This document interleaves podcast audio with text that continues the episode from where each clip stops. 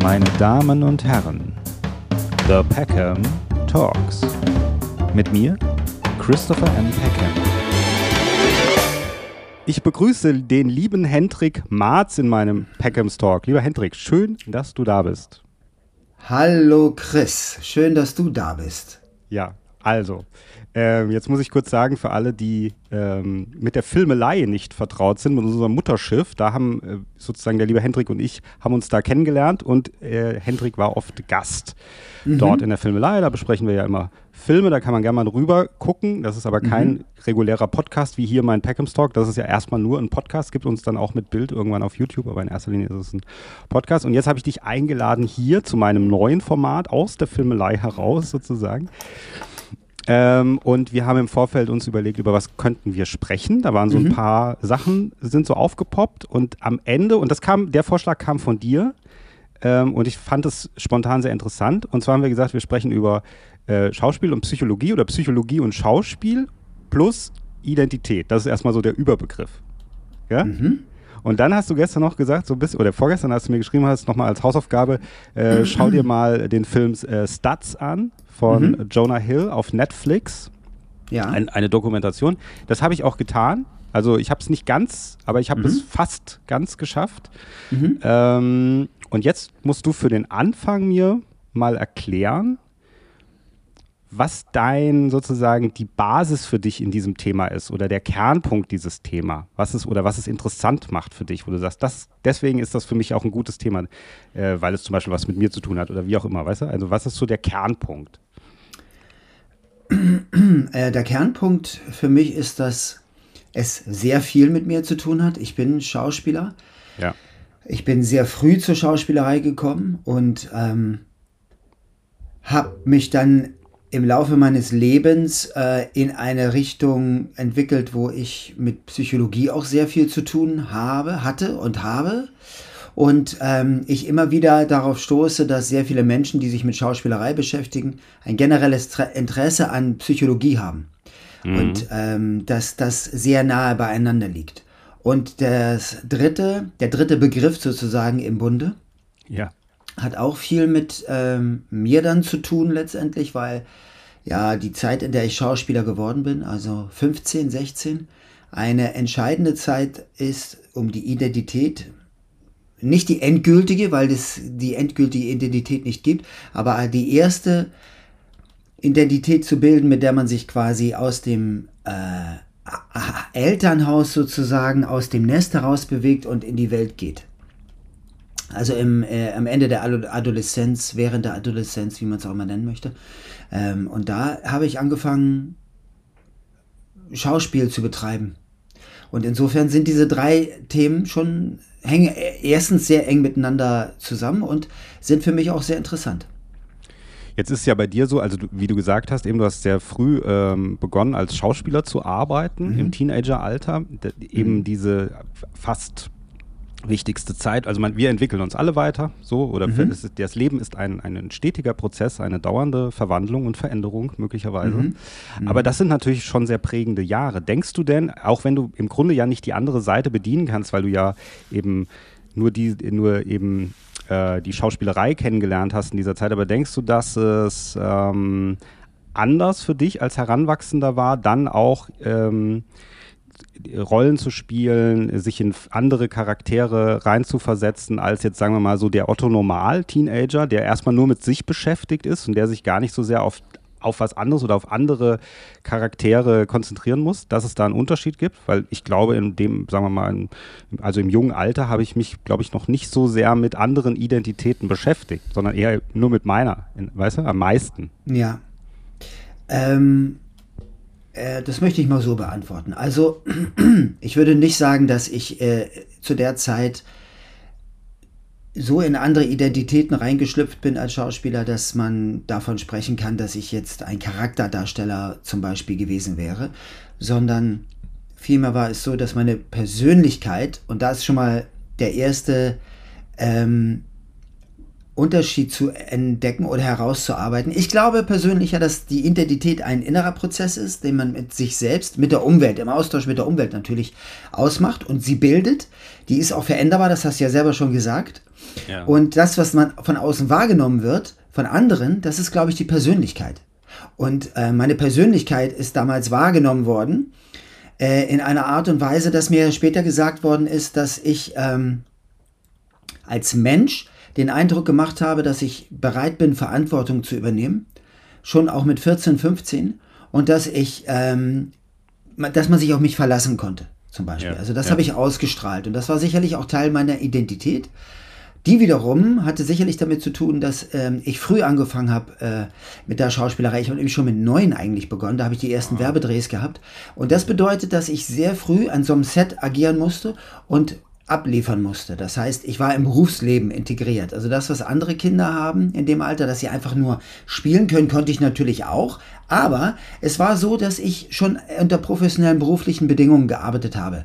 Von, sag ich mal, neun, zehn Jahren an. Und was weitergeführt hat zur, äh, zur Identitätsbildung, oder besser gesagt, einen Einfluss auf die Identitätsbildung hatte bei mir, ist dann wiederum die Tatsache, dass ich in die Schule kam und Leute mich im Fernsehen gesehen haben und natürlich anders mir gegenübergetreten sind. Und das alles hat dazu geführt, dass ich sicherlich eine sehr individuelle Identität dann gebildet habe, die nicht viele andere Menschen vielleicht so in dieser Art und Weise herausgebildet ja. haben. Und ähm, dass ich natürlich dann in, zum Zeitpunkt, als Patrick Packard besetzt wurde, also mit 15, schon auf eine bestimmte Art und Weise reifer war vielleicht als andere und äh, äh wusste, okay, das gibt hier ein Casting, ich lerne meinen Text, ich spiele diese Rolle und ähm, das ist jetzt einfach das berufliche, der, das professionelle Umfeld. Und da hatte ich, da habe ich sehr wenig Verspieltheit an den Tag gelegt im Arbeitsprozess. Und ähm, aber ich war noch nie, ja? Darf ich nur ganz kurz äh, zwischenfragen, äh, wenn du, ähm, also nur, das hat vielleicht gar nicht so viel mit dem Thema zu tun oder doch, aber wenn du jetzt, äh, oder kannst du dich noch erinnern an die ersten Erlebnisse am Set, als du, als du angefangen hast, als du ganz klein warst? Oder ist das verschwommen? Und wenn ja, wie hast du das damals empfunden? Also war das für dich dann wie ein Spiel am Anfang oder wie war, also dass du gedacht hast, eher du bist wie Freizeit auch ein bisschen oder? Ähm, ich fand es spannend auf jeden Fall, aber es war natürlich, äh, wie ein Spiel war es nicht, weil es, ich habe sofort gemerkt, dass es auf jeden Fall darum geht, dass hier ein Produkt er, erstellt werden muss und auch innerhalb einer bestimmten Zeit. Und ähm, Kinder können auch mal eine Sache quasi völlig selbst gestalten und damit auch natürlich im professionellen Plan gefährden. Und das stand damals nicht zur Debatte. Von Anfang an nicht. Und ähm, ich konnte mich nur, ich kann mich an eine Sache ganz plastisch erinnern, das war, da war ich so zwölf, glaube ich. Da habe ich für Kindermilchschnitte gedreht damals und da kann ich mich nur daran erinnern, dass ich dann immer diese Milchschnitten gegessen habe und alle mir gesagt haben, ich soll die nicht essen, ich soll die lieber ausspucken. Äh, die hatten auch einen Eimer für mich bereitgestellt. Für mich war das aber völlig absurd, bis ich dann später mich übergeben habe und, äh, und seitdem auch keine Kindermilchschnitten mehr essen kann. oh Gott. Also, das ist ja etwas, ja, was Lustiges. Das ist wie, als hättest du einen schlimmen Kater gehabt, weil ja, du genau, falschen Alkohol genau. getrunken Genau. So, so kann man sich das vorstellen. Ja. Und ähm, ja, das zeugt schon davon, wie, wie das eigentlich damals ablief und, und wie, wie die gearbeitet haben, die Leute. Und, und was ich eigentlich schon, äh, wie viel unkindlich ist ich schon damals auch machen musste, was versteht natürlich gar kein Kind. Wenn du Kindermilchschnitte bekommst, dann isst du sie. Das ist sie ja da. ja, und, natürlich. Ähm, ja, und, ähm, und ja, ähm, aber war das bei dir dann so ein innerer Drang, also nicht die Milchschnitte zu essen, sondern generell einfach als Kind vor die Kamera zu treten? Also weil ich kann mich zum Beispiel erinnern, ich habe ähm, irgendwie mit, so als Heranwachsender mit ähm, 10 fing das schon an, 10, 11, 12, ich hatte so, so eine, immer, also es war auch in verschiedenen Schulen, wie so eine Art ähm, Karaoke, so Mini-Playback-Show, so eine Coverband sozusagen. Ja, ich habe mir ja. immer Leute gesucht in der Klasse und habe, muss ich wirklich jetzt peinlicherweise das erste Mal wirklich äh, live hier zugeben, äh, habe Songs Songs von der ersten allgemeinen Verunsicherung, ja, die damals ganz äh, hip war. Äh, ich bin der Märchenprinz und so ein Zeug, ja. Ja, ja. Äh, habe ich dann so wie Karaoke als Sänger, äh, also haben wir dann nachgespielt, immer auf irgendwelchen ja. Feierlichkeiten, einmal auf so einem großen Schulfest, da waren irgendwie 600 Zuschauer oder so. Und ich hatte, und ich weiß, ich weiß, dass ich das gemacht habe und ich weiß, ich hatte scheinbar irgendeinen inneren Drang dazu, mich da irgendwie so zu produzieren. Das war irgendwie so mein Ding. Und ich habe mhm. mich total wohlgefühlt auf der Bühne damals. Also ich bin mhm. da voll abgegangen, keine Ahnung. So. Und das meine ich so, ähm, es war irgendwas da, es hat mir ja keiner gesagt, du musst das machen, sondern irgendwie hatte ich da Bock drauf, aber als Kind weiß man manchmal gar nicht so, glaube ich, genau, warum man Bock drauf hatte. Man macht es dann halt einfach. Ging dir das dann auch so mit der Schauspielerei?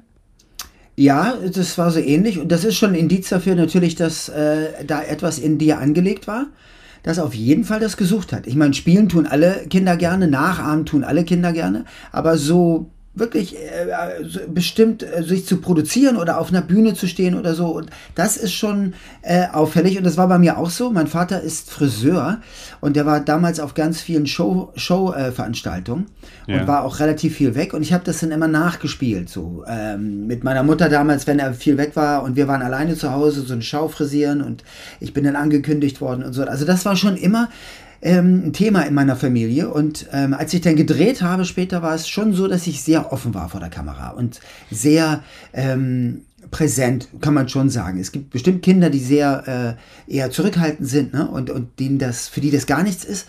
Aber ähm, bei mir war das anders. Das war auf jeden Fall schon, das hat man ja auch dann gemerkt an den Castings ähm, und dann auch, die, dass ich die Rolle bekommen habe damals, dass die Leute schon gemerkt haben, okay, der hat auf jeden Fall ein Interesse daran oder kann sich öffnen vor der Kamera. Mhm. Ja, und ich finde es ja auch interessant letzten Endes, wie dann, also das frage ich mich natürlich auch, wie auch bei jetzt bei Leuten äh, wie bei dir, äh, Leute wie du, die letzten Endes das so verkörpern, ähm, auch so eine gewisse so ein Singsang haben, also die Sprache auch ganz mhm. anders klingt, äh, ja. wie man, also auch so wie, als wäre das wirklich in Fleisch und Blut auch übergegangen, also als hätte man, als gäbe es diesen Typus, weißt du, es gibt so diesen, ja. zum Beispiel als Schauspieler, also es gibt, und du, mhm. der hat, und ich weiß, frage mich manchmal, ist es das so, dass er mit der Zeit, vielleicht sagen wir mal, wenn es um Stimme geht und um Aussprache geht, dass er das bildet oder hat er das einfach, ist das angelegt, weißt du, und dann so, und ich glaube, aber es ist irgendwie angelegt und es kommt immer, man, es wird immer feiner dann irgendwie wie rausgeschnitzt mit der Zeit, oder? Das ist so wie Gott gegeben fast, ja? Ja, es, ich glaube, es kommen, ähm, was hier, wie bei allen Menschen übrigens, äh, zum Tragen kommt, ist, dass du eine Veranlagung hast und die trifft auf, eine, auf ein Umfeld. Und ähm, die Veranlagung kannst du, glaube ich, nicht ähm, blockieren oder die wird sich immer rausarbeiten.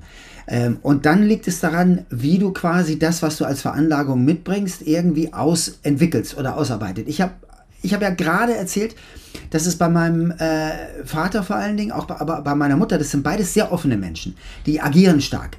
Und ähm, die haben auch äh, sehr, sehr, äh, sage ich mal, lebhafte Stimmen. Und es sind keine analytischen Menschen, das sind eher Bauchmenschen, beide und Gefühlsmenschen, würde ich sagen, emotionale eher. Und das, äh, und die haben sich auch sehr stark gestritten, zum Beispiel früher. Und das habe ich immer miterlebt. Also da wurden Konflikte offen ausgetragen und sie wurden nicht besprochen sozusagen. Und das ist, glaube ich, etwas, was, was ich früh mitbekommen habe. Und dann äh, habe ich das, äh, irgendwie ist es bei mir in Fleisch und Blut übergegangen. Bei Harpe Kerkeling zum Beispiel, in seiner Biografie und in dem Film, da hat er gesagt, ähm, er musste seine Mutter, die sehr traurig war, die an Depressionen litt, hat er immer das Gefühl gehabt, sie zu unterhalten und sie äh, zum Lächeln zu bringen und äh, sie zum Lachen zu bringen. Und dadurch hat sich halt dieses jahrelange Training quasi, äh, dieses Unterhaltungstraining sozusagen, hat sich bei ihm basierend auf dem Talent natürlich, hat sich das, was HP Kerkeling heute ist, rausgebildet. Und ähm, das ist es immer. Das Umfeld, die Impulse, die du von außen bekommst, ne, die treffen auf das, was du als Veranlagung mitbringst. Und das ist, glaube ich, ähm, das kannst du auch nicht beeinflussen. Also das kannst du weder erzeugen und diese Stimme, die du gerade angesprochen hast, ist ja ein Kernmerkmal. Das merkt man besonders bei Kindern. Ich habe auch sehr viele Castings begleitet, wo Kinder gecastet wurden im Alter von acht bis zwölf Jahren. Und du hast halt zwei verschiedene eigentlich ähm, Charaktere. Die einen, die wirklich eigentlich alles so sagen, als sei es auswendig gelernt und, und sie sagen es auf. Und du hast die anderen, die es sagen, als wenn es von ihnen kommt. Ah, okay. Als wäre okay. es ihr eigener Text. Natürlich nicht so professionell wie beim ausgebildeten Schauspieler, aber, aber du merkst schon deutlich, dass eine natürliche, und das ist das, was wir als Natürlichkeit interpretieren. Und ähm, das ist übrigens nicht authentisch, weil authentisch ist das andere auch. Ja. Aber, aber auf andere Art. Ja. Und es ist nicht bühnentauglich oder nicht, äh, sag ich, schauspieltauglich sozusagen. Und ähm, Das ist interessant, dass du das mit dieser Stimme ansprichst, also, weil da, also, da unterscheidet man, da, da kann man den größten Unterschied ja feststellen. Ja, ja, also erstmal ja. so ist der erste Eindruck, ja. aber man merkt es irgendwie. Man redet mhm. vielleicht auch nicht immer so dann darüber, wenn man es merkt, aber es gibt, so bei dir fällt mir das auf oder auch mhm. bei Götz, Götz, Otto, der auch schon mal hier in der Sendung war, fällt mir es auf, der spricht immer sofort und dann denkst du, okay, ja, genau. Also oder genau. irgendwie ja, genau. ist irgendwas, ja. Genau. Ja. Aber was ich interessant finde, ist das, was du sagst mit den Streitigkeiten, auch wenn du sagst, deine Eltern haben sich so ganz so boah, äh, mhm. öffentlich gestritten sozusagen, ja, extrovertiert ja. gestritten. Und das ist ein, ein, interessanter Gedanke. Also ich muss sagen, in meiner Familie wurde sich auch sehr viel gestritten. Zum mhm. Beispiel, also vor allem meine Großmutter war ein sehr impulsiver Mensch. an die ich mich nur erinnere, dass sie eigentlich sich dauernd aufgeregt hat, eigentlich, ja, fast täglich. Ähm, aber man hat dadurch so eine, äh, man hat wie eine Grenze, also es wurde so eine Grenze na, auf eine natürliche Weise, wenn auch nicht immer schöne Weise, ähm, sozusagen weggenommen, diese Grenze. Mhm. Und man mhm. hat nicht mehr diese Scheu gehabt, sich irgendwelchen impulsiven, emotional aufgeladenen Situationen zu stellen, weil man kannte das ja so. Es ist auch in Fleisch und Blut. Und das macht natürlich auch irgendwie, man ist eher dazu geneigt, nicht, also eher lauter zu sein als leiser ja. zu sein in ja. irgendeiner ja. Situation. Und ich glaube, das, das hat ja was dann da mit der Entscheidung zu tun, bin ich vielleicht auch extrovertierter oder bin ich introvertierter? Also bin ich einfach jemand, der eher hua, so, weißt du? Ja. Weil es gibt manchmal, ich habe auch schon Menschen kennengelernt, auch noch als ich jünger war und noch nicht so viel Erfahrung hatte, äh, dass ich dann erstmal verstanden habe, ach so, es gibt Menschen, die zum Beispiel auch Konflikte ganz anders für sich, damit ganz anders umgehen, die das nur mit in sich selber, mit sich selber ausmachen, weißt du, und jetzt nicht darüber reden wollen, erstmal drei Tage und dann irgendwann ganz still mit dir dann darüber reden. Das kannte ich gar nicht. Bei mir war das immer erst, das war so ein Geplatze, da ist immer irgendeiner ja. explodiert, ja. So. Ja. Und das muss man erstmal verstehen, ja, so das ist genau. Ja, also aber das ist ein interessanter Faktor, dass es letzten Endes eigentlich ein, dann positiv beeinflussen kann, fast schon, oder? Es kann positiv beeinflussen, ja. aber die Ausnahme ist natürlich auch die Regel. Ich kenne Schauspieler, die sind sehr introvertiert und die sind äh, auch in, irgendwie in, in, sehr ruhigen Familien aufgewachsen, haben aber trotzdem eben dieses Element in sich ja. und können das dann anknipsen, wenn es darum geht, es abzurufen. Ja. ja. Also jetzt hast du am Anfang gesagt, eben als Kind hast du dich dann oder als, als du da mit der Schauspielerei begonnen hast und Teenager und so weiter, dich noch nicht so vielleicht mit der Psychologie auseinandergesetzt, von den ja. Rollen her. Mhm. Wann hast du damit angefangen? Was denkst du? Wann fing das an? Gab es da irgendwie so einen Switch im Kopf oder so? Oder wo du irgendwie eine Rolle bekommen hast, wo du gesagt hast, jetzt muss ich mich mal anders der annähern? Oder? Also, ähm, ich würde sagen, äh, ein Interesse an Menschen habe ich schon immer sehr stark gehabt und an zwischenmenschlichen äh, Prozessen. Und die Schauspielerei, ich meine, es ist ja im Kern der Schauspielerei, dass man sich mit der Darstellung menschlichen Verhaltens auseinandersetzt. Ja. Oder dass man das ja. praktiziert sozusagen. Ja. Und dass man sich dann in dem Zuge natürlich auch mit menschlichen Beziehungen auseinandersetzt. Und ähm, das habe ich aber, ne, habe ich also natürlich schon sehr früh gelernt. Und ähm, dass ich das quasi äh, anwenden muss und dass ich das ausleben muss, sage ich mal, vor der Kamera. Der definitive, ähm, aber das war alles noch nicht bewusst. Also das war noch nicht wirklich so ins, in, die, ins, in die Bewusstheit rübergebracht. Okay, es gibt Psychologie, das wusste ich natürlich schon, ist klar. Aber ähm, wie wirkt sie? Wie, wie, was ist das eigentlich? Das fing an, auch noch nicht bewusst, auf der Schauspielschule. Äh, ich war ja zwei Jahre in New York und da wo, war es so, dass wir also Schauspieltraining bekommen haben. Und vorher hatte ich noch kein Schauspieltraining. Und Schauspieltraining nach der Version, die ich kenne, nämlich ursprünglich ausgehend von Konstantin Stanislavski. Und da kann ich gleich auch noch mal was zu sagen, weil da wird nämlich die Parallele zur Psychologie schon sehr deutlich. Mhm. Ähm, ein äh, russischer Schauspiellehrer, der von 1863 bis 1938 lebte, um die Jahrhundertwende also, ähm, und diese Technik, die ich gelernt habe von Sanford Meissner, ist eine Weiterentwicklung seiner Technik und sehr viele amerikanische Techniken. Und diese Techniken beschäftigen sich eben sehr, sehr stark mit der Psychologie der Schauspieler. Aber nicht mit der reflektierten Psychologie, sondern mit der instrumentalisierten sozusagen. Das heißt, sie gehen daran, äh, wie können also Konstantin Stanislavski war der erste Mensch, der sich hiermit auseinandergesetzt hat. Wie können Schauspielerinnen und Schauspieler darin trainiert werden, das Leben von Figuren nachzuempfinden und die Emotionen auch zu empfinden, die diese Figuren spüren oder empfinden. Bis dahin war es eigentlich mehr oder weniger Mimik und Gestik und Haltung. Und ähm, auf dieser Schauspielschule habe ich, sind eben durch dieses Training, und dazu hat er bestimmte äh, Techniken entwickelt und Übungen. Und diese Übungen zielen alle darauf, das Unterbewusstsein zu aktivieren. Mhm. Das heißt, wir gehen nicht, wir analysieren keine Prozesse, sondern wir leben sie aus dadurch, dass wir aktiviert werden. Und das Unterbewusstsein, äh, unterbewusste Prozesse ins Bewusstsein geholt werden und unsere Handlung, unsere Empfindungen und so weiter davon gesteuert werden. Und das ist, äh, da wusste ich immer noch nicht, wie viel das mit Psychologie zu tun hat. Aber ich habe schon gemerkt, hier wird ein völlig anderer Teil in mir aktiviert, als ich den bisher kennengelernt habe. Und ich hatte ja da schon Hauptrollen gespielt. Also ich hatte Patrick Packard gespielt, wie ich als Landarzt. Das heißt, ich war eigentlich äh, in, im Fernsehen sehr viel vertreten und habe das ganze Jahr über gedreht. Und da ist etwas sehr Interessantes passiert. Als ich nämlich ein, zwei Mal dann meine ersten Übungen gemacht habe in New York, wurde mir gesagt, was machst du da? Ich habe gesagt, ja, äh, ich spiele. Ja, genau, du spielst. Wieso spielst du? Und ich habe gesagt, weil ich Schauspieler bin. Na, setz dich nochmal hin und guck mal bei den anderen zu. Und ähm, da wurde mir bewusst, okay, alles klar, also die wollen hier was völlig anderes von mir.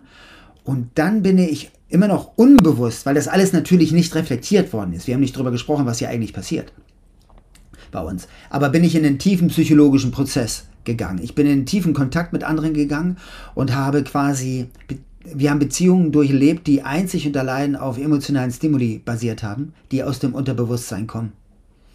Also, und das, ja. das ist mein erster wirklich definitiver Hardcore-Kontakt ähm, mit Psychologie gewesen. Ähm, äh, du hattest mal in einer Filmelei-Folge, äh, die ich natürlich alle hier in die Shownotes verlinke, dann kann man sich die alle mal angucken mhm. mit uns, wo wir über, äh, in denen wir über äh, Filme sprechen. Aber ähm, da hast du, glaube ich, mal gesagt, ähm, als es auch um diese Schauspielausbildung von dir ging und diese Meißner-Technik, ja? ist das mhm. ja Meißner-Technik? Genau. Wenn ich mich recht entsinne, dass du mal gesagt hast, dass man eher den anderen beobachtet, also eher auf den anderen eingeht, sozusagen, gar nicht so sehr sich auf sich selber konzentriert. Das war es so ein bisschen, oder? Ja. So. Ja. ja. Ich glaube, du hattest sogar das mal anhand von, ich glaube, Robert Duval, glaube ich, der mhm. auch ja. ein, ein, ein Schüler, Schüler? Mhm. dieser Technik ist. Mhm. Äh, bei Apocalypse Now, glaube ich, habe hab ich dich das mal mhm. gefragt, ob man das sieht, wie er dann spielt, ob er ja. so. Ähm, und das ist wie, das ist, man, man, könnte sagen, es ist ein, also wie ich, ich empfinde das als intuitiven Prozess ja irgendwie mhm. auch, wenn ich das so höre als, als äh, Außenstehender, ja. Mhm. Und dann denke ich aber auch wieder, das Erste, was mir dann auch noch dazu einfällt, ist, es ist, es hat eigentlich ganz viel mit der Realität ja zu tun, dieser Prozess, oder? Weil letzten Endes, das ist ja eigentlich so wie eine ganz normale, theoretisch ist es ja wie eine Interaktion zwischen zwei Menschen, wo man ja. auch nicht so vielleicht genau weiß, was jetzt als nächstes kommt und sich dann nur darauf einstellt, was jetzt der nächste macht. Wo ist denn der Unterschied? Also, äh, wo, oder wo ist dieser Klick, wo man das in die von der Realität sozusagen in so einen künstlichen Zustand holen kann und trotzdem authentisch bleibt dabei? Ähm, wenn ich verstanden habe, was deine Frage war. Ja, also äh, da, ich, was ich meine ist, ich manchmal, ich weiß, manchmal, ich äh, drücke mich manchmal etwas kompliziert aus, aber ähm, also äh, wenn ich, wenn ich davon ausgehe, dass das eigentlich ein ganz ähnlicher Prozess ist, den ich in der Realität sozusagen mit ja, jemandem ja. erlebe. Und ja. dann äh, stellst du das jetzt mit jemandem da als, als Schauspielkunst sozusagen. genau. Wo ist der Unterschied zwischen, dass es Schauspielerei ist und das andere ist Realität? Wo ist für dich da dieser Unterschied? Der Unterschied ist also, da ist der Übertrag zur Psychologie sehr, sehr deutlich.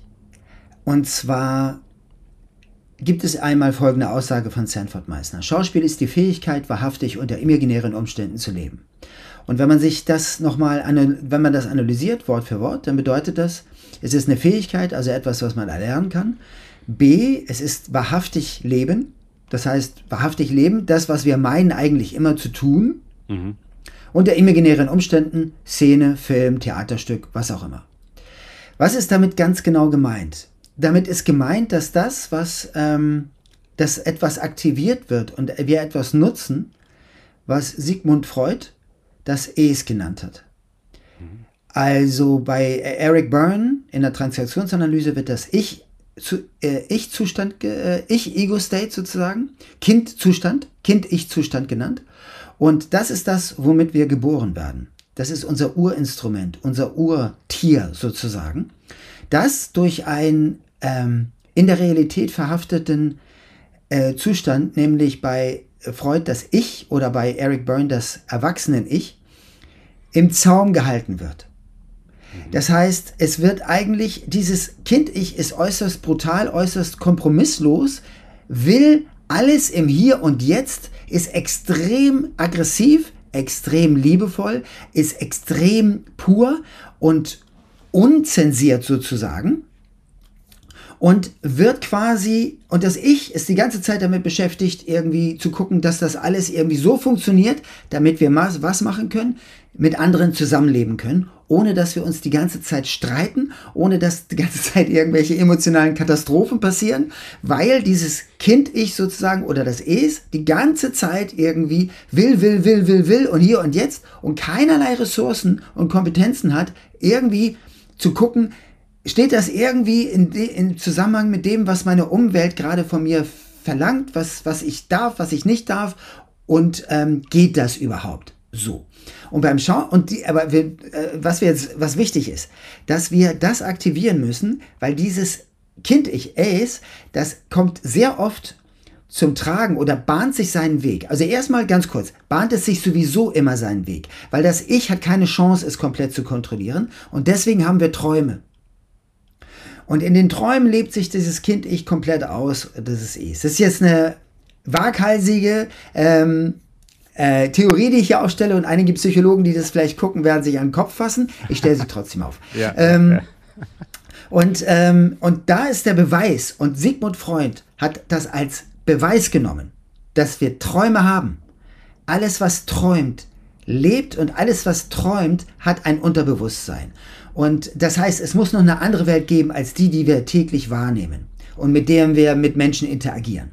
Und ähm, in der Schauspielerei ist es so, dass in Extremsituationen, im Leben übrigens auch, Schauspiel ist eigentlich nur das, und das hat äh, Sanford Meisner mit dem Satz gemeint, dass wir die Situationen, in denen es bei uns um alles geht, in denen wir wirklich handeln, in denen wir nicht mehr darüber nachdenken, was wir tun, sondern nur noch ein Ziel verfolgen und unseren Need quasi, unser tiefes Bedürfnis zu leben, erfüllt, erfüllt haben wollen, indem wir denen nachgehen. Weil das ist das Einzige, was wirklich interessant ist und auf die Bühne oder von der Kamera gehört. Alles andere ist total langweilig. Mhm. Und das bedeutet, wahrhaftig leben nach Sanford Meisner bedeutet, die wahrhaftigen Impulse, die wir haben, die aus dem Unterbewusstsein, aus dem Kind-Ich herauskommen und die so stark sind, dass wir die nutzen, um eben eine präsente, dramatische Schauspielperformance zu generieren. Und dass wir, dass wir uns nicht zensieren in dem Moment, sondern das rauslassen und dadurch eben eine Stärke und Kraft und Präsenz bekommen, die über das hinausgeht, was wir tagtäglich erleben und wo wir gebannt sind und wo wir als Zuschauer gucken, okay, alles klar, da kann ich mitgehen, das ist geil gespielt, das ist glaubwürdig, das ist authentisch, das fesselt mich und ich gehe damit. Und das erreicht man eben nicht dadurch, dass man genau das tut, was man den ganzen Tag über tut, weil das einfach nicht reicht. Mhm. Und da, da ist, äh, und da versuche ich jetzt die Kehre zu bekommen zu deiner Frage. Ähm, die Professionalität des Schauspielers, der Schauspielerin liegt darin, diesen Hebel umlegen zu können und halt sich in eine andere Welt zu begeben. Eine Welt, wo es keine Höflichkeit gibt, wo es keine Geduld gibt, wo es keine Rücksichtnahme gibt, sondern wo es um das Ausleben von Impulsen geht.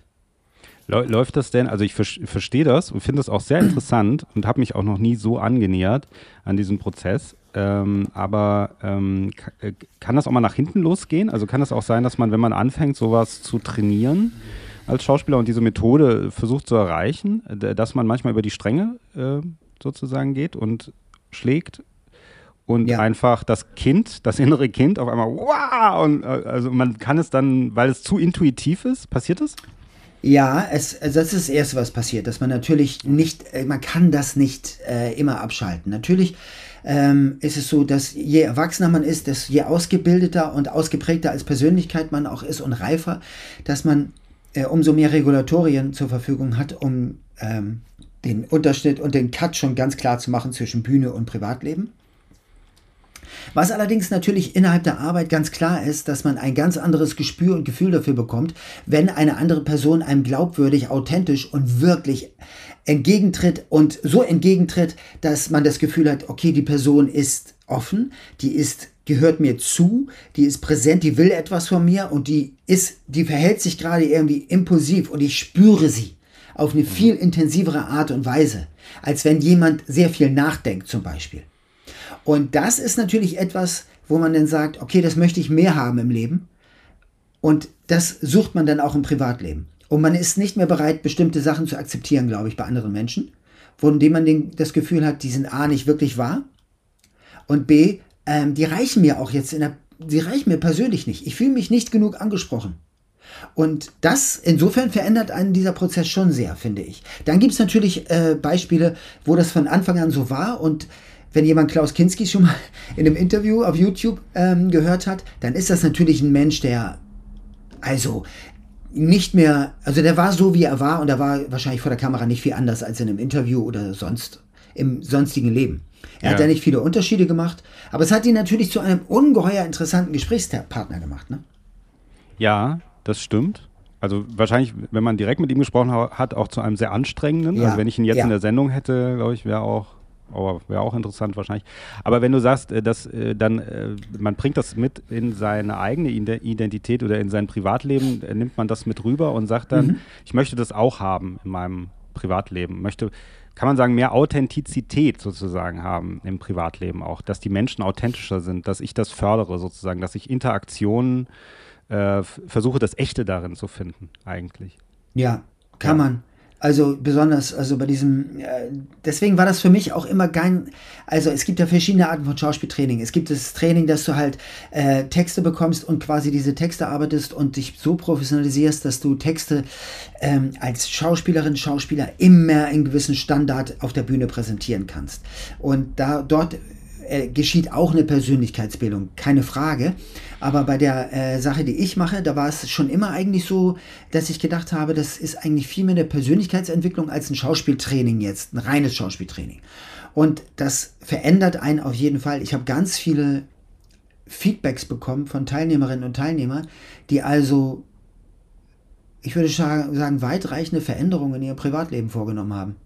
Weil sie Dinge nicht mehr akzeptiert haben und weil sie einem Gefühl, das schon lange in ihnen präsent war, dass ähm, bestimmte Personen auf eine, dass sie nicht genau wissen, wie die Person zu ihnen steht, zum Beispiel. Und dass sie aufgrund dieses Trainings ähm, für sich die Entscheidung getroffen haben, ich möchte gerne wissen, wie diese Person zu mir steht. Und zwar wirklich. Und nicht die Worte, sondern das Verhalten und das Gefühl, das ich bekomme, das, was ich spüre von der anderen Person. Mhm. Und dann äh, gibt es meistens Veränderungen im Privatleben. Also wird man extrovertierter, kann man das sagen? Wird man dadurch dann extrovertierter ja, im Privatleben? Man, ja, man wird vielleicht ein bisschen extrovertierter, aber vor allen Dingen ähm, verändert man seine Standards, die man hat. Also den Standard dessen, was man glaubt, den Standard dessen, womit man zufrieden ist, an Beziehungsaustausch, an emotionalem Austausch in der Beziehung, den verändert man. Und, und sag mal, da muss ich dich mal einfach fragen, ich weiß nicht, ob es zum Thema gehört oder nicht, aber wenn man jetzt so sich, weiß nicht, wie deine Erfahrungen äh, sind. Äh, wir hatten ja jetzt auch im Vorgespräch kurz über Silvester gesprochen, hast du ja auch gesagt, du bist eher, gehst eher auf Partys oder eher ein Zusammentreffen von Leuten. Ich bin eher der einsame Typ. so. Also mal sehen, wie du es da empfindest. Aber wenn du sagst, oder wenn man, wie, wie man die Gesellschaft empfindet, also oder auch das Gespräch äh, zwischen zwei Menschen äh, oder die, also das Authentische in Beziehungen, ganz egal welcher Art, die man mit Menschen führt, sozusagen. Äh, da habe ich eigentlich das Gefühl, dass wenn man zu äh, selber zu authentisch ist, wenn man Dinge mehr hinterfragt, wenn man Sachen nicht im Raum stehen lässt, dann gibt es viele Leute, die sich da auch von angestoßen fühlen und die sich eher ähm, für die man eher etwas feindlicher rüberkommt, weil man irgendwie vielleicht sie auch herausfordert damit. Letzten mhm. also hast du nicht das, also hast du, hast du das Gefühl, dass diese Art, so eine bisschen authentischer Leben, ex, äh, extrovertierter möglicherweise ein bisschen Leben, Sachen äh, oder auch sein eigenes Leben mehr in die Hand nehmen vielleicht, sagen, das will ich, das will ich nicht oder so. Ähm, hast du das Gefühl, dass es gut ankommt? In der Gesellschaft sozusagen, aus deiner persönlichen Erfahrung? Oder hast du das Gefühl, dass dadurch äh, sich das viel mehr alles trennt, dass man dann mehr, vielleicht auch wird der Freundeskreis äh, kleiner oder ich weiß nicht, wie sind da deine Erfahrungen?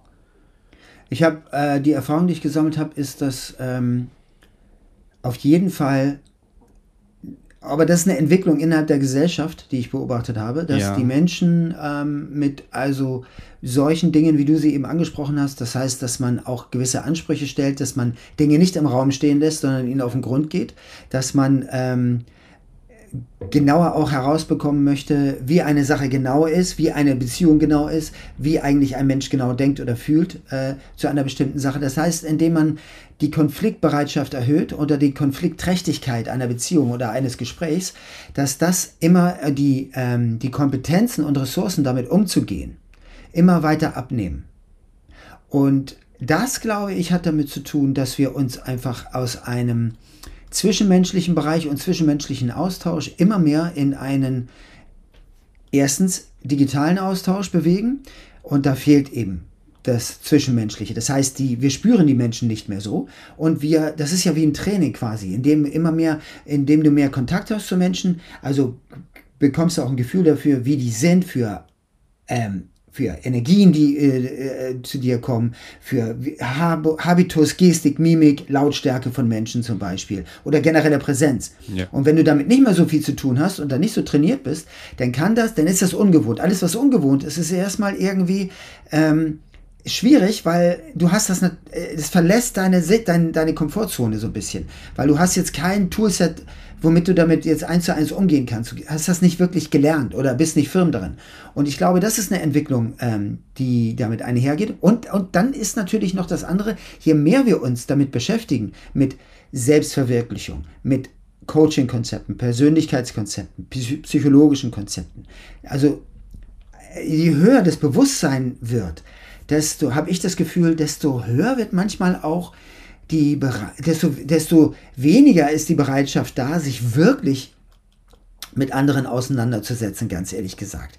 Es ist ein bisschen so, dass wir in einer Gesellschaft leben, die das Ego ein bisschen stark fördert und die Bereitschaft, sich mit dem anderen auseinanderzusetzen und auch bereit ist, Dinge mitzugehen, die mir widersprechen, mit denen ich nicht auf den ersten Moment klarkomme, ähm, nicht zu akzeptieren, anstatt mich mit denen auseinanderzusetzen. Das mhm. glaube ich schon. Mhm. Also, weil ich würde da eben, äh, also du sagst natürlich oder sprichst natürlich auch von einer persönlichen Entwicklung oder ähm, in der Gesellschaft. In der Gesellschaft, ja. ja. In mhm. der Gesellschaft drin. Auf der anderen Seite denke ich natürlich auch an früher und auch wieder an die Generation meiner Großeltern, die ja jetzt vielleicht auch, ich meine, man weiß natürlich nicht, wie sie, in, wie sie zwischenmenschlich beide dann mein Großvater, meine Großmutter, wie die miteinander umgegangen sind. Ja, das ist ja etwas, aber mhm. vieles wurde trotzdem, war nicht wirklich, äh, es wurde über viele Sachen nicht gesprochen. Also dann hat man, man sagt ja auch immer so, ja, früher hat man nicht so drüber gesprochen ja, in genau. allen möglichen, das war halt früher so, ja. Genau. Und dann frage ich mich, ob es dann wirklich eine Entwicklung der Gesellschaft ist oder ob es nicht schon immer irgendwie so in den Leuten auch angelegt war, dass man einfach irgendwie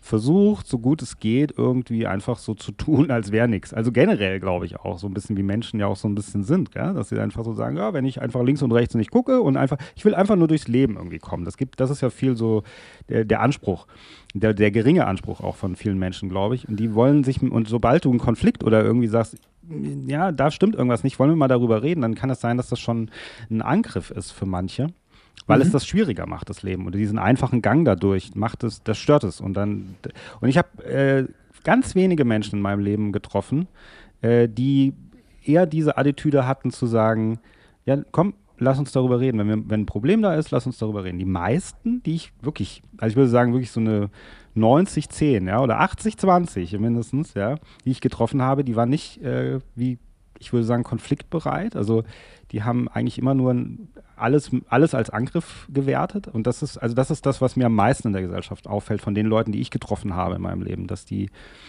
und deswegen bin ich im Grunde auch mit der Zeit eher einsamer geworden an Leuten. Also mhm. es, es, war eher so, dass man immer, immer, immer weniger äh, auf einmal Leute um sich herum hatte, weil man auch gemerkt hat, sobald man authentisch mit jemandem sein möchte, mhm. kann, ist schon wieder eine Gefahr da, dass man vielleicht denjenigen verliert, weil das zu viel für den ist. Ja? Genau.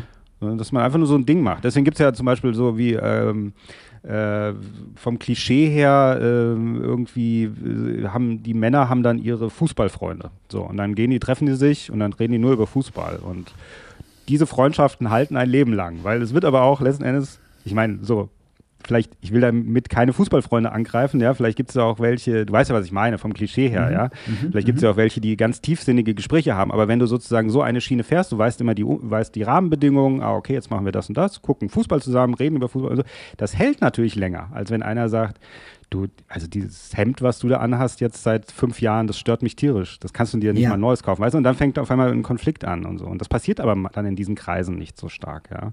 Aber ich glaube, das hat damit zu tun, inwiefern sich diese Kreise verändern. Also angenommen, jetzt mal, ja. äh, da ist einer, da herrscht wahrscheinlich eine gewisse Sprache auch in, in so einer Fankurve, ne? Also ich ja, weiß das selber, ich, ich war selber nicht äh, großer Fußballfan. Mein Cousin war ein sehr, sehr krasser HSV-Fan und ich, da war öfter mal die Polizei bei uns zu Hause. Also da hat eine harte, äh, da war eine harte Gangart.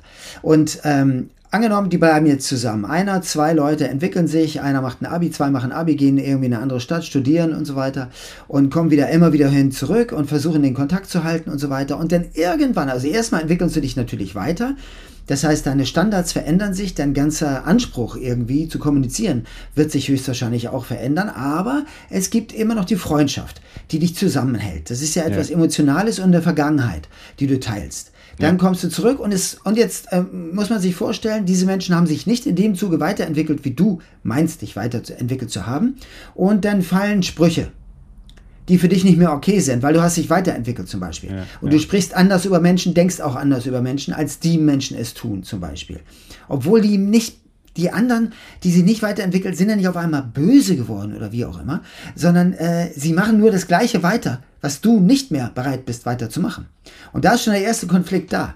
Und dann wird wahrscheinlich diese dieses Bündnis, diese, diese Freundschaft auf eine harte Probe gestellt, glaube ich. Und ich glaube, die Kunst besteht darin, Dinge zu trennen wahrscheinlich. Also zu trennen, hey, das sind Menschen, die kenne ich mein Leben lang, die sind so, wie sie sind. Und sie, das, was sie sagen, ist so, wie es ist. Und sie meinen es nicht böse, ich kann damit auch mit ihnen drüber reden. Und, ähm, und sie sind aber als Menschen trotzdem noch wertvoll und sind okay. Und ich bin auch okay. Und ähm, viele Menschen haben, glaube ich, Probleme, weil das geht, das irgendwie ist es zumindest ein innerer Konflikt, den muss man erstmal mit sich regeln. Und ähm, man muss dann natürlich auch äh, äh, kompromissbereit sein, sage ich mal, und äh, die anderen Menschen so in einer Weise gewähren lassen, wie sie eben sind.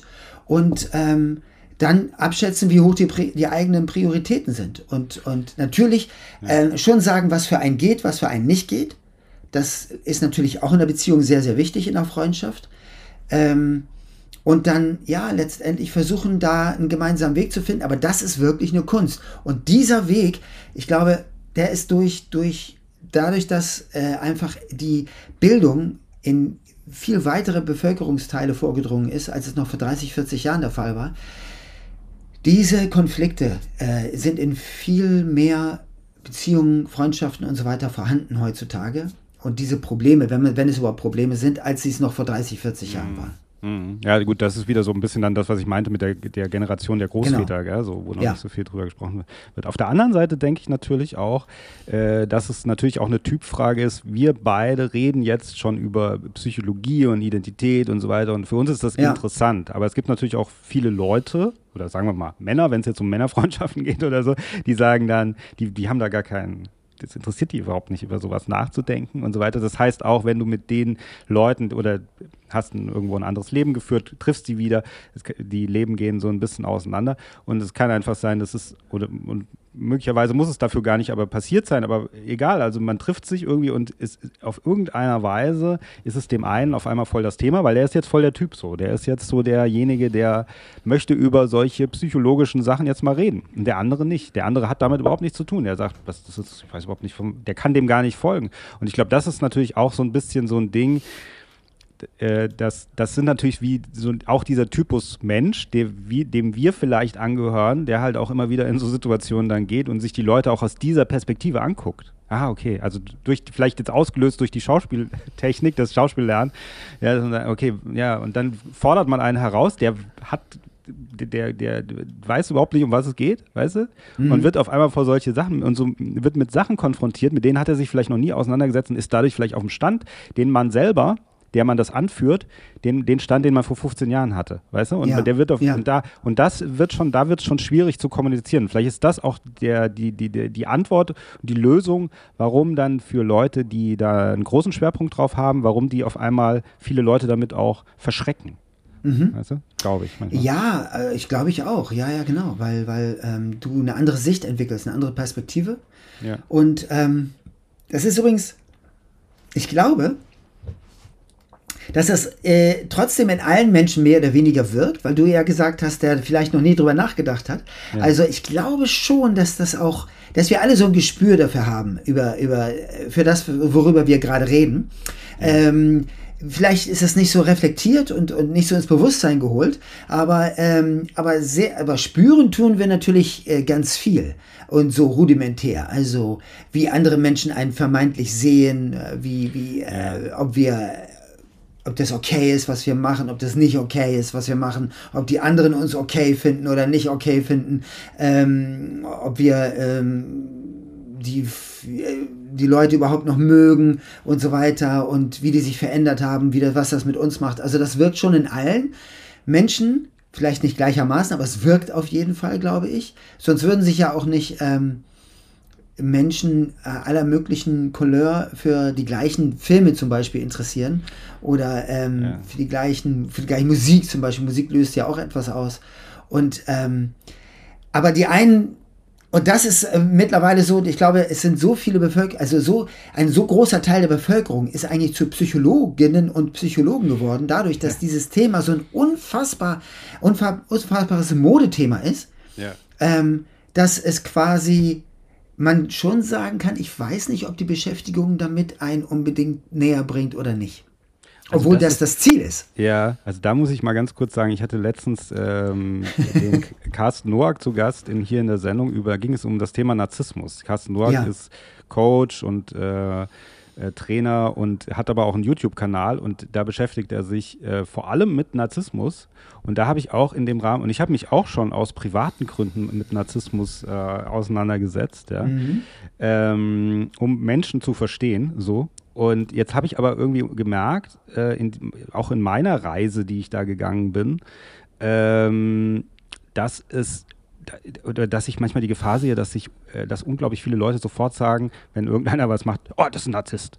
Also so, wenn ja, irgendwas nicht ja. stimmt, wenn irgendeine Störung da ist oder wenn irgendwas in der Beziehung nicht stimmt, dass man ganz schnell dazu tendiert zu sagen, es ist eine Persönlichkeitsstörung beziehungsweise, also es geht ja nicht um den Narzissmus so, ich fotografiere mein Essen, sondern wirklich so dieser Narzissmus als Persönlichkeitsstörung, ja, sozusagen. Genau. Und das genau. ist auch, da habe ich auch gedacht, das ist so kommerzialisiert, weißt du, und dann gibt es auch diese unzähligen YouTube-Kanäle, von denen natürlich Carsten Noack, der zu Gast in meiner Sendung war, den besten hat, aber trotzdem mhm. gibt es so viele und er, er, macht auch andere Videos, hat er mir erzählt, aber die, die Narzissmus-Videos werden am meisten geklickt. Ja? Die, also es ist ein riesen Unterschied zwischen diesem normalen und den Narzissmusvideos. Und die Leute versuchen natürlich auch ihr Geschäft zu machen. Manche, dann manche versuchen sich selbst damit zu therapieren, indem sie dann einen YouTube-Kanal über Narzissmus machen und so weiter und so fort. Aber das ist mir nur da, dabei eingefallen, was du eben gesagt hast. Also das ist wie alle, also auf einer gewissen Ebene ist das ja gut, weil früher hat man vielleicht nicht so sehr das dann äh, benannt und hat gesagt, das ist möglicherweise die und die Störung, wobei eine Störung ja auch immer vielschichtig ist, ja. Nicht vielschichtig. Nur, ja, ja. Beim Aber, Narzissmus ist ja auch noch interessant, dass es ähm, beim Kind durchaus absolut lebensnotwendig ist, äh, narzisstische ja. Triebe auszuleben um ähm, quasi das zu bekommen, was man bekommen muss. Und man hat fast keine andere Möglichkeit, ähm, sich mitzuteilen als durch äh, Narzissmus. Es gibt ja von Alice Miller, glaube ich, dieses Buch Das Drama des begabten Kindes. Damit ist nicht gemeint, dass sie alle hochbegabt sind, diese Kinder, mhm. sondern dass die natürliche Begabung eben ähm, diesen inneren Impuls und dieser Emotionalität nachzukommen und pur zu handeln und pur zu sein, irgendwann äh, dass äh, aus der Erwachsenenwelt einem damit begegnet wird, dass das nicht okay ist. Ich sage übrigens so oft okay und nicht okay, weil das aus der Transaktionsanalyse kommt. Das ist eines dieser Konzepte, dieses Okay-Viereck, also dass es vier G Grundpositionen äh, gibt, die Menschen haben. Mhm. Und ähm, genau, das, das Kind äh, oftmals sehr früh äh, ähm, äh, empfindet oder gemeldet bekommt, das ist nicht okay, wie du gerade ähm, darum bittest oder dich ausdrückst, ähm, Zuneigung zu bekommen. Und ähm, der Narzissmus, glaube ich, der später dann entsteht, ist eigentlich etwas, wenn, wenn innerhalb der Identitätsfindung äh, dieses Kind dann eben nicht damit umgegangen ist und diese Bedürfnisse quasi vielleicht nicht erfüllt bekommen hat und dann keinen anderen Weg bekommen hat, entweder sich die zu holen bei anderen oder sich selbst zu versorgen zum Beispiel. Das könnte auch eine Interpretation sein. Und dann wäre es zum Beispiel ja in dem Moment ja schon viel leichter zu verstehen und man würde vielleicht den Narzissmus gar nicht mehr so stark abwerten, wie man es vielleicht im ersten Moment tut. Und im zweiten ist es ja auch durch Donald Trump, glaube ich, so krass in die Medien gekommen mit dem Narzissmus, ne? weil er so ein ja. Paradebeispiel ja. ist, ja. wie sowas, also wirklich, wie, wie gefährlich das sein kann, wenn Menschen mit einem Narzissmus ähm, mit einem Narzissmus-Syndrom oder äh, äh, Merkmal quasi in äh, Machtposition kommen. Sie kommen ja sehr oft in Machtposition, mhm. solche Menschen. Ja, ja, Deswegen, natürlich. Äh, schon, es spielt auch eine Rolle, aber das ist immer das, was man sich natürlich als erstes, also ohne dass wir jetzt so über Narzissmus komplett reden, aber genau, das ja. als was man als erstes sich immer vorstellt, dieses den Donald Trump zum Beispiel oder genau. offensichtlich. Aber es gibt natürlich auch so diesen versteckten Narzissmus ja. und das ist nochmal eine ganz andere Geschichte und es ist schon, es, es, man, also die Merkmale sind schon immer sehr ähnlich von den Leuten, mhm. die das erleben mit jemandem, äh, sodass man wirklich von einer Störung oder die Medizin geht ja von einer Störung aus, aber einfach in dem Sinne, wie die anderen möglicherweise, ob sie auch an der Störung leiden oder nicht, aber wie alle damit umgehen, wie die Gesellschaft damit umgeht und letzten Endes du selbst dann denkst, oh, okay, bin ich jetzt vielleicht auch ein Narzisst und jeder weiß, also du musst dann immer, du, du, du beschäftigst dich fast zu viel damit, mit dieser Psycholo psychologischen Ebene, finde ich. Absolut. Ja, weil du Absolut. zu viel reininterpretierst. Und äh, manchmal sind Dinge einfach nur schlecht oder passieren eben auf keine gute Weise, irgendwelche zwischenmenschlichen Dinge. Es ist dann vielleicht möglicherweise eine Störung oder was auch immer. Aber das Analysieren dieses Problems, das hat ja eigentlich eher was, ist eine ganz persönliche Entscheidung, die eher was mit dem Aufarbeiten, glaube ich, zu tun hat, für dich persönlich letzten Endes, weißt du, so. Und deswegen gerätst du dann vielleicht auch in so einen Strudel, dass du dich nur noch damit beschäftigst, ja, weil du dich dann irgendwie auch immer noch der, der Situation der Person vielleicht auch näher fühlst, ja, mit der mhm. du da diese Probleme hattest. Also so, das meine ich, aber dass wir sind so, das ist äh, fast wie so eine überpsychologische Gesellschaft, die sich so entwickelt. Irgendwie notwendig, weil man, wie gesagt, früher das nicht so gemacht hat, aber irgendwie dann zu viel, ja. Auf jeden Fall. Ähm, wahrscheinlich ist in, in die deutsche Gesellschaft, aber wenn, wenn wir bei, bei, der bleiben, es gibt ja diese äh, Maslow'sche äh, Bedürfnistabelle mhm. und ähm, da ist, glaube ich, der vierte Punkt, wo an der Punkt, an dem wir gerade sind. Also ähm, nachdem wir Hunger gestillt haben, nachdem wir ein Dach über dem Kopf haben und irgendwie uns versorgt haben, finanziell dann irgendwann und äh, einen Beruf haben, mit dem wir auskommen, geht es dann um die Selbstverwirklichung und äh, möglichst irgendwie sich stark zu verwirklichen, sich weiter zu entwickeln als Persönlichkeit. Und da sind wir jetzt wahrscheinlich oben angelangt und ähm, ist eigentlich, beschäftigen uns die ganze Zeit mit Selbstverwirklichung, weil uns das Leben, das wir gerade führen, äh, es uns ermöglicht, überhaupt die Zeit und die finanziellen. Ressourcen dafür zu haben und ja. so viel damit zu beschäftigen. Und da, deswegen gibt es ja so unterschiedlich entwickelte Gesellschaften, weil es Gesellschaften gibt, die überhaupt keine Zeit haben, ja. so viel sich damit zu beschäftigen, wer oder was wir sind oder wie ich bin gerade oder ja. Das ist, ja, das ist Luxus, gell? Das muss man schon ja. sagen. Das ist, absolut das ist ein Luxus, ja. Wenn du irgendwie und aber das gibt es auch, glaube ich, in unserem Land. Also die Leute, die einfach nicht so viel Kohle haben, ja. scheiß Jobs haben und die ganze Zeit immer nur von einer Sache zur anderen wie in äh, wie angeknipst sozusagen, weil sie gar keine andere Wahl haben. Die haben keinen Bock, äh, abends nochmal über den Sinn des Universums nachzudenken, sondern die sind froh, wenn sie irgendwie mal zwei Stunden nicht über das Leben nachdenken müssen, was sie, was sie tagtäglich durchleben. Ja. Auf jeden Fall. Und da würden wir dann zu einem weiteren Problem. Aber das wollten wir ja nicht. Nee, nee, das wollten wir nicht. Die ganze Politik und so weiter. Das ist auch interessant. Ja, es ist genau, sehr interessant. Genau, ja. Also, ja, ja, ja. Genau. Ähm, aber wenn wir zurückkommen zu unserem Thema, jetzt habe ich ja am Anfang gesagt, du hast mir auch Hausaufgaben gegeben und hast gesagt, ich soll mir mal diese Netflix-Dokumentation von und mit Jonah Hill äh, anschauen. Sie heißt äh, Stats äh, ja. Stutz, Stutz auf Deutsch kann man, kann, genau. man, kann man sich angucken auf Netflix. Gibt's, ist relativ neu und es ist eine Dokumentation und es geht um den Psychiater Philipp äh, Stutz, heißt er, glaube ich. Genau. Und der ist der langjährige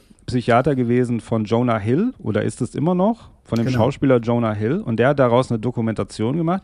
Wie, wie kann man das kurz erklären, um was es da geht in dieser Dokumentation? Es geht um äh, die, so, die Tools, die er, die Tools, dieser genau. Philip Stutz erfunden hat, mit einem Kollegen zusammen übrigens. Ich habe mir auch mittlerweile das Buch gekauft. Und ähm, einer, äh, es gibt verschiedene Thesen, die wären hier wahrscheinlich zu komplex, um die wiederzugeben. Ähm, aber ich fand den Film sehr interessant, weil ähm, es ist ja ein Schauspieler, der in Therapie gegangen ist, ähm, weil er eben bestimmte Dinge nicht verstanden hat in seinem Leben und weil er Aufklärung haben wollte oder verstehen wollte, was mit ihm los ist. Und er auch diesen Philipp äh, Stutz äh, getroff, getroffen ist, dem ihm schon eine mittlerweile dann auch langjährige Freundschaft verbindet. Und ähm, dort deutlich wird, dass natürlich auch, äh, also es ist ein Film über Psychologie, aber es ist auch ein Film über äh, Schauspielerei und vor allen Dingen über ähm, die Wirklichkeit, die quasi in der Schauspielerei auch letztendlich hervorgegaukelt wird. Also wir, wir gaukeln ja eine Wirklichkeit vor, die es gar nicht gibt, müssen uns als Schauspieler mit dieser Wirklichkeit so auseinandersetzen. Wir müssen sie akzeptieren übrigens, diese Realität, die es gar nicht gibt, um andere wieder daran glauben zu lassen, dass es sie gibt. Und es wird in dem, in dem Film einmal deutlich, so nach einer Viertelstunde, 20 Minuten denkt man eigentlich schon, dass er vorbei ist, weil der Philipp äh, Stutz ja sagt, äh, irgendwie ist das alles komisch. Was, wir, wir sind hier gerade auf einem komischen Weg.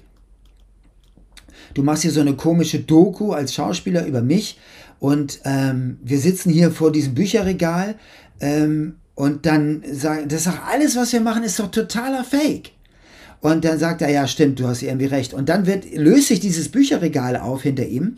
Und ja. da merkt man, dass sie in einem Studio sitzen, in so einem ähm, äh, Greenscreen-Studio und diese Bücherwand eigentlich nur äh, reinprojiziert worden ist hinten. Und man sieht dann auch das Filmteam und so weiter. Und sie machen damit eine, eine, eigentlich eine ganz neue Ebene auf. Und das ist der Punkt. Und das ist auch der, der interessante Teil an dem Film.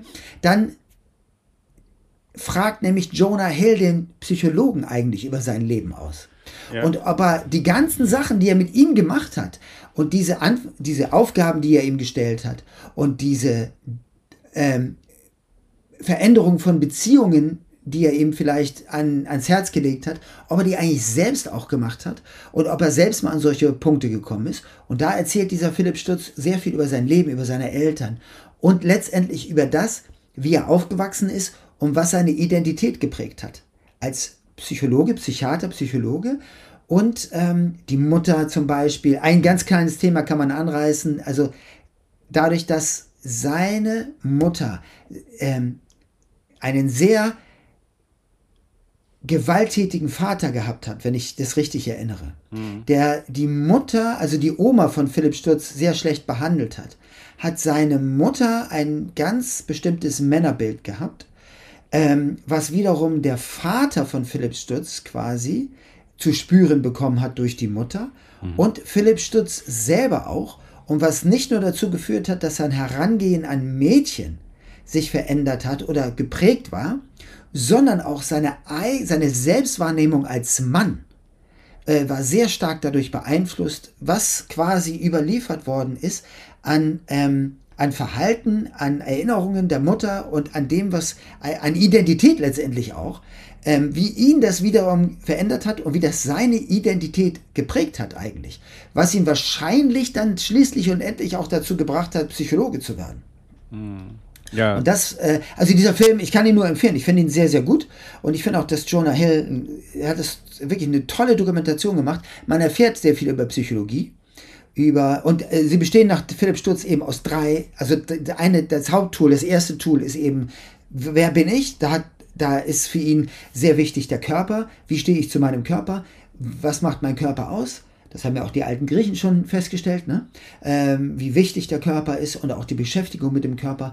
Ähm, dann die, meine Beziehungsfähigkeit, quasi, wie setze ich mich mit der Welt auseinander und wie setze ich mich mit mir selber auseinander. Und das ist quasi letztendlich, das, das, der letzte Punkt ist dann quasi irgendwie das Nachdenken über die eigene Identität, über das eigene Leben. Und, aber das wird natürlich geprägt durch, wie ist mein Körper beschaffen und wie stehe ich in Beziehung zu meiner Umwelt.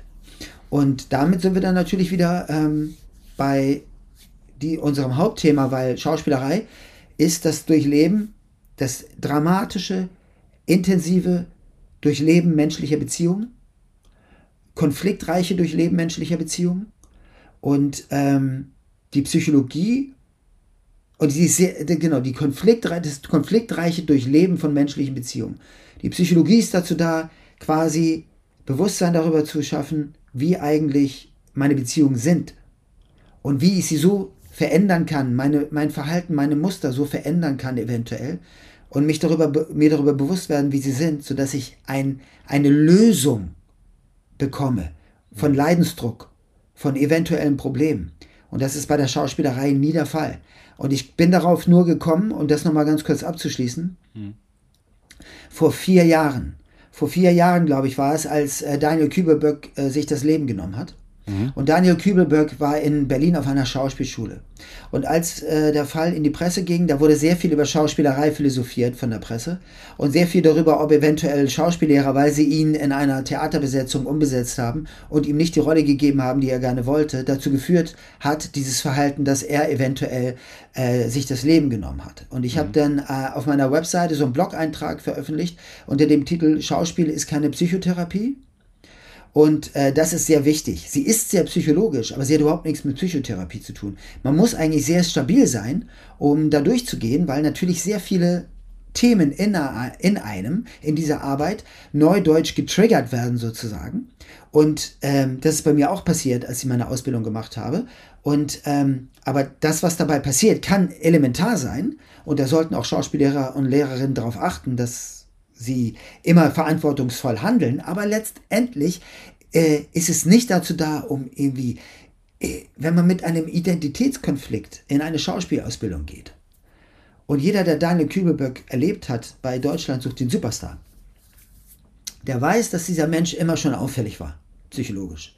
Das hat ihn übrigens so interessant gemacht, weil das Fernsehen, diese Sendung, der Hauptauftrag, der Hauptauftrag dieser Sendung ist, voyeuristisch tätig zu sein und genau das zu nehmen, diese auffälligen Personen und sie quasi vor einer Kamera zu präsentieren. Aber äh, mich, der sich damit beschäftigt hat und der lange Jahre mit einer in einer Ehe auch sehr viel mit Psychologie und mit Psychiatrie auch zu tun gehabt hat, das war dann quasi der wirkliche Weg dahin, mich damit professioneller zu beschäftigen. Für mich war es schon immer also ist es kein Wunder gewesen, dass Daniel Kübelberg irgendwann mal Probleme bekommt.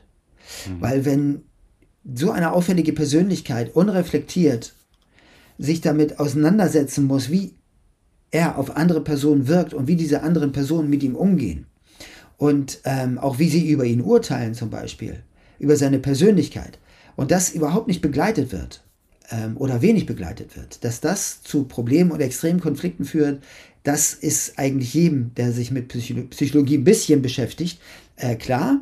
Und das nun auf eine Schauspielausbildung abzuwälzen, fand ich ein bisschen einfach damals. Hm, okay, okay. Ja, gut. Das ist natürlich dann, wird irgendwie aus, so auseinandergerissen, so ein Thema, oder? Und wird irgendwie dann irgendwas, äh, damit die Leute die Zeitung kaufen, wird halt irgendwas geschrieben. Du, bei dir hat es ja dann fast funktioniert, weil ich hat es ja getriggert. Du hast ja dann gesagt, das ist ja wohl, darf ja wohl nicht wahr sein. Auf jeden Fall. Also ja, das, das also. War, ja, ja, genau, weil, weil es natürlich auch viele dann in Schauspielworkshops kommen und so weiter und ja, ja. dann äh, so auch das passiert sowieso, diese Entwicklung, aber es ist natürlich nicht dazu da, um Probleme irgendwie zu analysieren. Und, da, und da, das, das ist wichtig, weil es kommen immer wieder Themen hoch und einige, man merkt dann, dass einige dran hängen bleiben. Und da ist es dann eigentlich äh, wichtig, dass man sagt, nee, das hat hier nichts verloren. Ähm, aber versucht da mal dran zu arbeiten. So regle ich das dann meistens. Ja, ja. Und ähm, ja. genau. Ja. Also diese, nochmal ganz kurz, um zurückzukommen zu dieser Doku von dem äh, Jonah Hill. Ähm, ich fand das auch, das, was ich gesehen habe, ich habe fast die ganze gesehen, fand ich auch sehr interessant, sehr gut. Äh, dieser Philip Stutz, der ist irgendwie auch ein interessanter Typ. Und diese Tools, also ich erinnere mich vor allem an Tool, wie hieß das Tool 10, Tool X? Äh, das waren diese ja. Xe. Das war die, ja. so, wie, der, so, ein bisschen, äh, dass wir so wie so ein Arschloch-Gen in uns haben, der die ganze Zeit immer sagt, oder so ein Gedankengut, der immer sagt, du kannst es nicht, es wird sowieso nichts, hör einfach auf. Und Absolut. wir müssen eigentlich kontinuierlich sozusagen damit umgehen, ja, dass wir, dass wir nicht darauf hören, aber dass wir wirklich, das, wenn, wenn das jemand so erklärt, wie er das gemacht hat in dieser Dokumentation und es einfach einem nochmal auf diese Weise bewusst macht, dann denke ich so, ja, stimmt. Das stimmt, du hast recht. Das ist absolut so dann ist es, macht es mir einfacher, das zu benennen. Dass ich sage, ach ja, genau, das ist dieser Arschtyp, der die ganze Zeit immer sagt, lass es. Hör genau, auf, da, du bist das nicht kann, wert. Ja, Warum? Warum, und, ja? warum? Psychologisch äh, ist das, äh, wäre eine Erklärung folgende. Wir haben ja schon über zwei Persönlichkeitsanteile gesprochen. Ne? Ja. Das Es und das Ich sozusagen oder Kind-Ich und Erwachsenen-Ich. Ja, und es gibt ja noch ein drittes. Ich glaube, äh, Sigmund äh, Freud hat das Über-Ich genannt und ähm, äh, Eric Byrne nennt das das, äh, das Eltern-Ich. Und ähm, jetzt könnte man zum Beispiel äh, darüber philosophieren, wo das herkommt, was du gerade benannt hast. Also das äh, Eltern-Ich ist zum Beispiel sehr viel für Vorurteile zuständig und ähm, aber auch für äh, Regeln. Regeln mhm. sind ja nicht immer schlecht. Ähm, aber Vorurteile sind ja nicht besonders gut. Ne? Und, ähm, und auch viel für Abwertung ist es zuständig. Und diese ganzen Sätze, die du gesagt hast, ich kann das nicht, das wird sowieso nichts und so weiter, das könnte natürlich entweder aus dem Kind-Ich, das irgendwie irgendwann mal aufgegeben hat, weil es immer probiert, probiert, probiert und nicht weiterkommt, oder eben, es könnte daraus resultieren, dass wir das ganz oft gehört haben, dass wir ganz oft beurteilt und bewertet worden sind und mhm. dass wir das von sehr starken Rollenmodellen übernommen haben und dann irgendwann glauben, ja, wenn die Person das sagt oder wenn die Person mir das zu verstehen gibt, das können übrigens unbewusste Sachen sein, die einfach nur durch Verhalten vermittelt werden, dann ist es so, dass ähm, äh, wir daran glauben und das ist natürlich eine Energie, die sehr lähmend ist, die sehr passiv ist und die uns wirklich unheimlich zu schaffen macht, um Projekte anzugehen, um uns zu entwickeln. Die aber, und das ist das Interessante, und das hat er ja, glaube ich, auch gesagt, ähm, die dazu da ist, letztendlich für mich auch, einen Widerstand darzustellen. Ja. Und wenn wir diesen Widerstand überwinden, dann werden natürlich wiederum Kräfte freigesetzt, die wir vorher nicht hatten, eventuell. Ja. Und das gibt uns wieder eine neue Ressource, eine neue Kompetenz und eine neue Stärke. Sie haben etwas gelernt. Und da sind wir wieder bei der Heldenreise, die ja auch nach diesem Konzept vorgeht, ja. dass man, dass der Held quasi, das hört ja nie auf, das ist ja eine Spirale, ein Kreis sozusagen. Und ähm, aber in die, mit jedem Kreis lernt der Held, die Heldin irgendetwas dazu und ist stärker als vorher und kompetenter. Und insofern ist das natürlich psychologisch, es wird ja auch äh, innerer Richter, glaube ich, oder innerer Kritiker oft genannt. Ähm, wir hassen ihn, aber er ist natürlich wichtig zur Entwicklung. Ja, das fand ich interessant. Das hat eben, was du jetzt gesagt hast, hat Jonah Hill auch in dieser Doku gesagt. Also er hat gesagt, der Bösewicht, der Villain, ja, sozusagen, genau. ist in unserer genau. Geschichte. Aber ohne den gäbe es keine Geschichte. Also ohne den Bösewicht ja, genau. gäbe es keine Geschichte. Und das ist schon abstrakt, wenn man sich das auch äh, übersetzt auf, wie Geschichten funktionieren oder Filme funktionieren. Aber es genau. ist für unser eigenes Leben genauso, ja. Das finde ich schon äh, bedeutsam eigentlich, wenn man sich das mal, also gut, es ist halt dieser Prozess, in dem wir alle drin sind, ja. Aber ich finde es sehr, fand es sehr interessant. Ich kann es sehr ans Herz legen, diese, dieses Ding, diese Doku. Guckt es euch mhm. an da draußen. Wenn du ähm, ähm, mit dieser Technik und dich psychologisch in einen Charakter total hineinversetzt und eine Szene spielst mit jemandem anderen, ja. ja. ja. Ähm, und sagen wir mal, es ist eine sehr aufwühlende Szene und es ist eine sehr emotionale Szene und so das, was du, wenn du aus der Szene, wenn die Szene gut gelaufen ist, du hast es so rübergebracht, wie du das rüberbringen wolltest, und am Ende dieser Szene fühlst du dich, wie ist das Gefühl für Außenstehende zu erklären? Fühlst du dich, sagen wir mal, wenn du gestritten hast, genauso ausgelaugt wie nach einem echten Streit? Oder ist das, oder ist das dann dieses, so jetzt wieder äh, Licht aus oder jetzt wieder Knopf aus, jetzt ist wieder normaler Hendrik da? Ähm, der normale Hendrik ist relativ schnell wieder da ich finde, das ist übrigens auch etwas, was ich sehr schön an der Schauspielerei finde. Ja. Man kann ja quasi das durchleben, ohne dass es echt ist. Das heißt, man hat sich nicht wirklich gestritten und man muss die Konsequenzen auch nicht wirklich tragen. Okay. Und, und äh, insofern kann man natürlich mal richtig loslassen, sozusagen. Und ähm, fühlt sich, also ich finde das, und das haben auch viele im Workshops immer wieder berichtet, und Schauspielerinnen und Schauspieler sagen es immer wieder, dass es befreiend wirkt. Also das ist unheimlich, äh, wenn man so krasse Sachen durchlebt hat. Ähm, natürlich kommen immer äh, kommen manchmal Erinnerungen hoch an wirklich wahre Begebenheiten. Das bleibt nicht aus. Aber, ähm, aber damit umzugehen und äh, dem inneren Druck auch mal Luft zu verschaffen, sozusagen, und das eventuell rauszuschreien oder wie auch immer und das extrem äh, leb lebendig zu durchleben, ich finde das meistens sehr befreiend, muss ich sagen. Ja. Aber es ist natürlich so, dass man, wenn man in so einen Zustand kommt, also es gibt ja die Geschichte von Joaquin Phoenix, der also jedes Mal nach einer Szene bei Joker 20, 30 Minuten in seinem Wohnwagen verschwunden ist und man ihn auch nicht ansprechen durfte. Mhm. Weil das natürlich kein Prozess ist, in dem man so einfach rein rausgeht, sondern das ist ein tiefer psychologischer Prozess, ein zwischenmenschlicher Prozess und da, äh, um wieder normal funktionieren zu können, sozusagen, bedarf es einiger Zeit. Und es gibt viele Schauspieler und Schauspielerinnen, die während einer Drehzeit in einen völlig anderen Zustand übergehen eigentlich. Gibt mhm. ja auch diesen ganz tollen Film über Jim Carrey, wo ja. er Andy Kaufman gespielt hat, ne? Ja, ja, Der ist auch extrem. Auf Netflix was, auch, Auf Netflix. Jim and Andy, ne? Ähm, ja, ja. Den muss man sich nochmal angucken, den Film. Den kann ich nur empfehlen, weil, weil der äh, beschreibt diese Thematik auch sehr, sehr gut. Ja, ja, genau, absolut. Da haben wir, äh, wir haben ein, bei der Filmelei haben wir ein Komödien-Special gemacht. Da habe ich der Mondmann mitgebracht, weil ich ja. äh, das interessant fand, auch mit äh, Comedians, ja, wie der Tobias Mann und so weiter, die da alle mitmachen, ähm, darüber über Andy Kaufmann zu sprechen. Fand ich einfach sehr spannend. Da sind wir auch auf diese Doku gekommen. Und ähm, die muss genau. man auf jeden Fall anschauen. Und nochmal ganz kurz, also äh, der Mondmann ist der Film von Miles Milos genau. Forman, ja. der, wo äh, Jim Carrey Andy Kaufman spielt und ja. diese Dokumentation ist hinter den Kulissen aufgenommen worden ja. ähm, über die eigentlich die ähm, Metamorphose, die Jim Carrey macht und dass er eigentlich gar nicht mehr ansprechbar war und je, niemand am Set eigentlich mehr wusste, wer er jetzt ist. Ist er noch Jim oder ist er verrückt geworden und ist er wirklich Andy Kaufman? ja. ja. Ja, absolut, absolut. Ähm, ich glaube natürlich auch, also weil du sagtest eben, das ist wie ein befreiender Prozess, ähm, Schauspieler erzählen davon danach, eine befreiende Aktion, sagen wir mal, sich zu streiten äh, vor der mhm. Kamera oder auf der Bühne. Dann denke ich aber auch, das ist ja, was du meintest, glaube ich, auch mit den Konsequenzen. Es hat ja dann keine Konsequenzen. Das ist ja wie wenn du, würde ich sagen, dich in echt mit jemandem streitest. Ja. Und danach ist alles wieder okay. Also so, es gibt diesen Moment, wo dieser Konflikt sozusagen, wo man, weil man sich irgendwie mag oder was auch immer, dass man sagt, ach komm, egal. Und dann hat man auch so ein befreiendes Gefühl. Dann ja. hat man fast das Gefühl, der Streit war was Positives, war was sehr Gutes. Aber meist, oft sind halt Streits nicht so, sondern sind am Ende dann halt, dass man erstmal das, und das ist, glaube ich, das, was die Realität dann ausmacht, dass man diese anderen Gefühle mit sich trägt, die, die nicht befreiend sind, sondern die mit, oder es hat eigentlich immer was auch mit Angst zu tun und so weiter. Ja. ja. Ich glaube, das ist äh, äh, wahrscheinlich der, äh, der große Unterschied äh, an der Geschichte. Ja, das, äh, genau. Also das Leben ist nicht wie ein Film. Ein Film ist natürlich eine dramatisierte und auch letztendlich eine schön geschriebene Version des Ganzen. Das muss man schon so sagen. Aber Streits an sich sind ja auch, ähm, können ja auch sehr positiv sein. Ne? Ja, ja, also äh, sehr bereinigend, sehr, man kommt sich näher, man öffnet sich im Streit.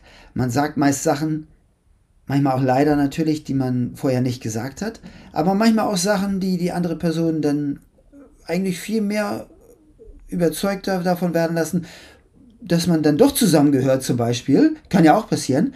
Und ähm, ich habe es also oft gespürt, dass ich mich viel, viel näher gefühlt habe der anderen Person ja. nach ja. einem Streit. Ja, also das suchen wir sowieso. Das, ja. Wir suchen ja die Nähe sowieso. Also das ist ja elementar, ne? Diese Nähe, wenn wir, wenn wir, weil, weil du gesagt hast, dass du äh, dann im Endeffekt, wenn du offen und ehrlich bist, vielleicht sogar all, mehr alleine bist. Ja. Das ist ja etwas, wo, wo ähm, äh, Menschen überhaupt sehr aufpassen müssen. Also ich auch, mir passiert das auch ein bisschen, ne, dass ich manchmal das Gefühl habe, oh, vielleicht bin ich jetzt eigentlich zu sehr alleine und so, ähm, dass wir äh, ganz stark im Austausch mit anderen stehen und diese zwischenmenschliche Wärme und diese, dieser Austausch, sogar physisch, dass der elementar für uns ist und überlebensnotwendig für Menschen. Äh, da gibt es übrigens nochmal äh, eine Theorie dazu, weil wir vorhin gesagt haben, es gibt Kulturen oder äh, Gesellschaften, die gar nicht so die Zeit haben, weil sie mhm. in so extremen ja. Situationen sich befinden, äh, sich mit Therapie oder Weiterentwicklung, Selbstentwicklung auseinanderzusetzen. Und es gibt diese Theorie, das müssen die auch gar nicht. Weil in Krisenzeiten Menschen viel mehr aufeinander angewiesen sind und auch viel mehr bereit sind, von sich zu geben, enger zusammenrücken und viel stärker in Austausch gehen und in viel engeren Beziehungen äh, äh, leben, weil sie mehr voneinander abhängig sind. Und dass das eigentlich sehr viel Therapiearbeit ersetzt und Beratungsarbeit. Mhm. Dass man nämlich diese natürlichen Grenzen, die man auch selber hat, quasi abbaut und dann den puren Austausch mit anderen Menschen hat. Und in Krisenzeiten hat man ja auch, erlebt man ja Menschen so wie, man sagt ja oft, ich habe die, die Person dann so erlebt, wie sie wirklich ist. Und ähm, wenn man dann natürlich jemanden erlebt, dass er wirklich zu einem hält, man in tiefen Austausch geht, Energie spürt von der anderen Person, dann ist das etwas, was wahrscheinlich durch Erkenntnis, die man in einer Beratung oder Therapie bekommt, nicht ersetzen kann. Ja, ja, auf jeden Fall. Also da stimme ich auch hundertprozentig mit dir überein, weil das, ist, das Ding ist einfach, dass man sucht nach Nähe, man sucht nach ähm, äh, Bestätigung äh, des Selbstwertes, der eigenen Identität. Genau. Sagen wir mal, wenn man in einer äh, Beziehung ist und die Beziehung läuft vielleicht nicht so, wie man sich das vorgestellt hat. Wenn du einen Background hast, glaube ich, von Familie, von Leuten, die dir äh, uneingeschränkte Liebe geben, dann glaube ich, ist das wahrscheinlich wertvoller als eine Therapiesitzung. Also es kann sein, dass du die Therapiesitzung vielleicht trotzdem machen solltest, aber wenn du nur die Therapiesitzung machst, das ist dann und du dich nur mit dir selber dann auseinandersetzt, dann würde ich sagen, fehlt, also fehlt dir wahrscheinlich schon leider was, zwangsläufig. Mhm. Ich glaube, dass Leute, die dich auffangen und die dir uneingeschränkt Nähe geben oder Liebe geben, dass die ganz viel unterstützend sind in solchen Prozessen und dass du ganz, ganz anderes psychologische, du bist ganz anders psychologisch gestärkt, glaube ich dann. Ja. So, also das, das zwischen, das ist auf jeden Fall absolut wahr, ja. Aber sind halt mhm. nicht alle mit äh, gesegnet. Ja, also. Nee, das stimmt. Hast du denn, ähm, weil du gesagt hast, auch im Privatleben mit psychologischen Sachen so auseinandergesetzt. Wahrscheinlich muss sich jeder Schauspieler zwangsläufig mit Psychologie auseinandersetzen, um ein guter Schauspieler zu werden, oder? Ja, die meisten Schauspieler machen das sowieso, also durch die ja. Arbeit. Ähm, Psychologie spielt eine Rolle, aber äh, nee, nicht viele, also setzen sich wirklich dann ernsthaft damit auseinander, glaube ich nicht. Ist auch nicht notwendig. Ähm, manche Dinge funktionieren einfach. Und die mhm. muss man dann auch gar nicht mehr ergründen, sozusagen. Da muss ja auch ein Interesse dann vorhanden sein. Denkst du, dass du für dich das sel selber äh, mehr gemacht hast, weil du vielleicht im Privatleben auch mehr damit konfrontiert worden bist? Oder dass du das so machst wie jeder vielleicht? Das ist, weil das weiß ich gar nicht. Wie viele Leute, also setzt sich jeder damit so auseinander jeden Tag? Also ich setze mich relativ viel so auseinander mit dem, was mir so begegnet, was für Menschen mir begegnen, wie Situationen sind so. Aber ich weiß nicht, macht das jeder? Wahrscheinlich. Nee. Nee, also das kommt immer auf das Maß an. Also, ähm, wie ich schon sagte, also und da weiß man natürlich nie, was am Anfang da war, das Ei oder die Henne. Also habe ich mir bestimmte Menschen ausgesucht, weil ich sowieso ein originäres äh, Interesse hatte, immer schon an dieser, an Psychologie, an dem Austausch, an Beziehungen und so weiter. Mhm. Oder ist das Interesse dann äh, entstanden, weil ich sehr viel damit konfrontiert worden bin, persönlich? Ähm, sowohl durch andere als auch selber. Und ähm, das weiß ich natürlich nicht, aber ähm, insgesamt ist es äh, dann so, dass ich schon auf jeden Fall, was ich immer schon gemacht habe, ist, dass ich mich eher dem Problem dann gestellt habe und ein wirkliches Interesse hatte, die Menschen zu verstehen und äh, zu ergründen, woher das eigentlich kommt, dass die sich auf diese Art und Weise, wenn es auch zum Beispiel sehr aggressiv mir gegenüber war, äh, verhalten haben, anstatt dass ich den Kontakt abgebrochen habe, zum Beispiel. Und das, ähm, ich kenne viele, die sich dem eben, wie du auch schon beschrieben hast, sich dem nicht stellen und dann je, eigentlich, äh, weil sie sich dem nicht stellen wollen, den Kontakt abbrechen und sich auch gar nicht damit beschäftigen wollen. Was, wie du ja auch gesagt hast, höchstwahrscheinlich Ängste sind, die mhm. in einem wirken. Mhm. Aber das hatte ich noch nie. Ich hatte noch nie vor Psychologie so richtig oder vor irgendwelchen Dingen, die in mir sind, Angst. Mhm. Ja, also Angst, dich damit auseinanderzusetzen, um vielleicht ah, auch was genau. über dich selber zu erfahren, was du nicht erfahren willst, das meinst du? Genau, ich habe Ängste natürlich, das ist klar, aber, aber Angst oder Vorbehalte, da etwas auf den Grund zu gehen in mir, das hatte ich nicht, da hatte ich eher ein Interesse. Hm. Und das spüre ich bei ganz vielen auch Freunden von mir, dass die äh, dort nicht weiter äh, äh, äh nachgehen und auch äh, sagen, nee, dann, also Beratung oder Therapie, das kommt für mich gar nicht in Frage, auf keinen Fall. Ich bin doch nicht verrückt. Ja, ja, genau. Aber das ist wieder was, das hat man eigentlich früher gesagt, ja. Also das, ja. das war so. Also das finde ich immer wieder, das fällt mir immer wieder ein, wenn es um Psychotherapie geht oder was auch immer. Dann höre ich ja. auch immer irgendwie so meine, meine Großmutter, die so getan hat, als wären das die Leute aus der Anstalt. Also als wäre das einfach, wären das wirklich schwerwiegend psychisch kranke Menschen, die, den, die sich für Napoleon halten oder die ganze Zeit gegen ihren Kopf gegen die Wand hauen und die müssen genau. in Psychotherapie. Genau. Müssen die auch? Da, müssen die auch, aber Psychotherapie ist wahrscheinlich dann schon eigentlich schon überschritten der Punkt. Also, ähm, genau. genau. Und äh, nee, aber das ein bisschen hängt es aber natürlich damit zusammen, dass äh, Psychotherapie früher auch so war. Ne? Also ja, ja, das, ja, das, das natürlich ja, ganz klar, es ging um Arzt und Patient. Es ging nicht zum Beispiel um Berater und Klient.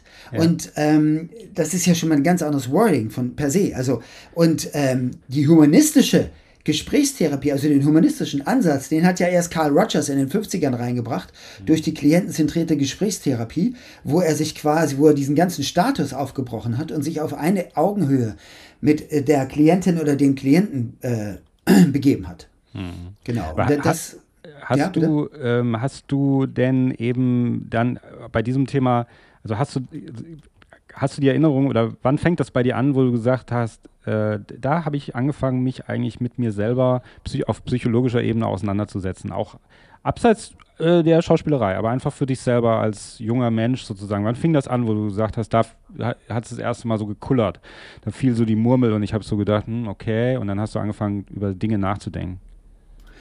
Ja, also ähm, das erste Mal damit konfrontiert worden, ich bin ich mit in der Schauspielausbildung, dann bin ich äh, quasi ähm, wieder zurückgegangen nach Deutschland, dann habe ich eine sehr intensive Ehe verlebt, wo ich viel damit konfrontiert worden bin, mit äh, allen möglichen psychologischen Bildern sozusagen und viel mitbekommen habe, auch von Psychiatrie und von Psychologie.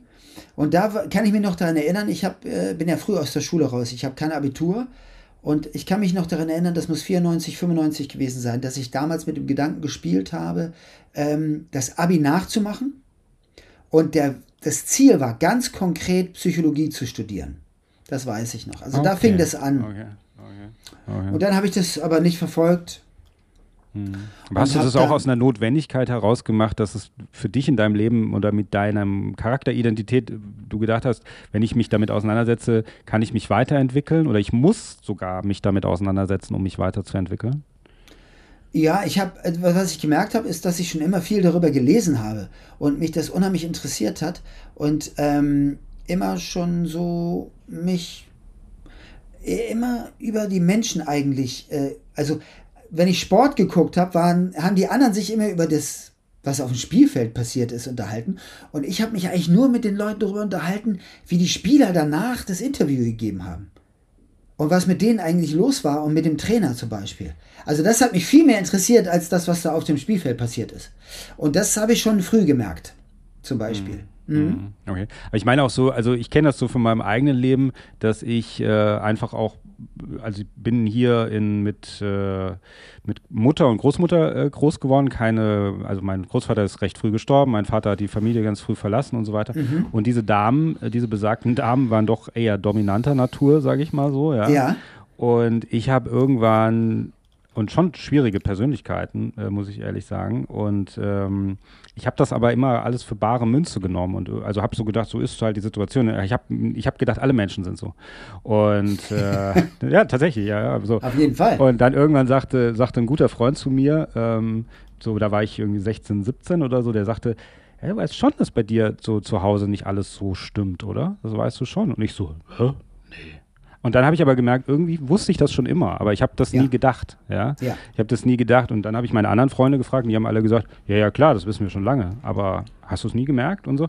Und äh, das heißt, dann habe ich mich auf eine Reise begeben, mhm. wo ich wusste, ich muss mich damit auseinandersetzen, was zum Beispiel auch in meinem Elternhaus nicht stimmt und so weiter, was das für Figuren eigentlich sind. Was war mein Vater, der nicht mehr lebt, was war das eigentlich für eine Figur, was hat, weißt du, was meine, was ist meine Mutter, die lebt noch, äh, was äh, ist das für eine Figur, meine Großeltern, diese Prägung, diese sehr dominante Großmutter und diese ganzen Geschichten, ja. Das heißt, ich hatte gar keine andere Wahl, als mich psychologisch damit damit auseinanderzusetzen. Habe ich das Gefühl gehabt. Ich habe gedacht, ich werde nicht weiterkommen, weil da sind Sachen, die halten mich zurück, die mich irgendwie geprägt haben in meiner Kindheit äh, und ich muss das überwinden. Das meine ich. Also kennst okay. du das auch? Ja. Gibt es auch sowas bei dir?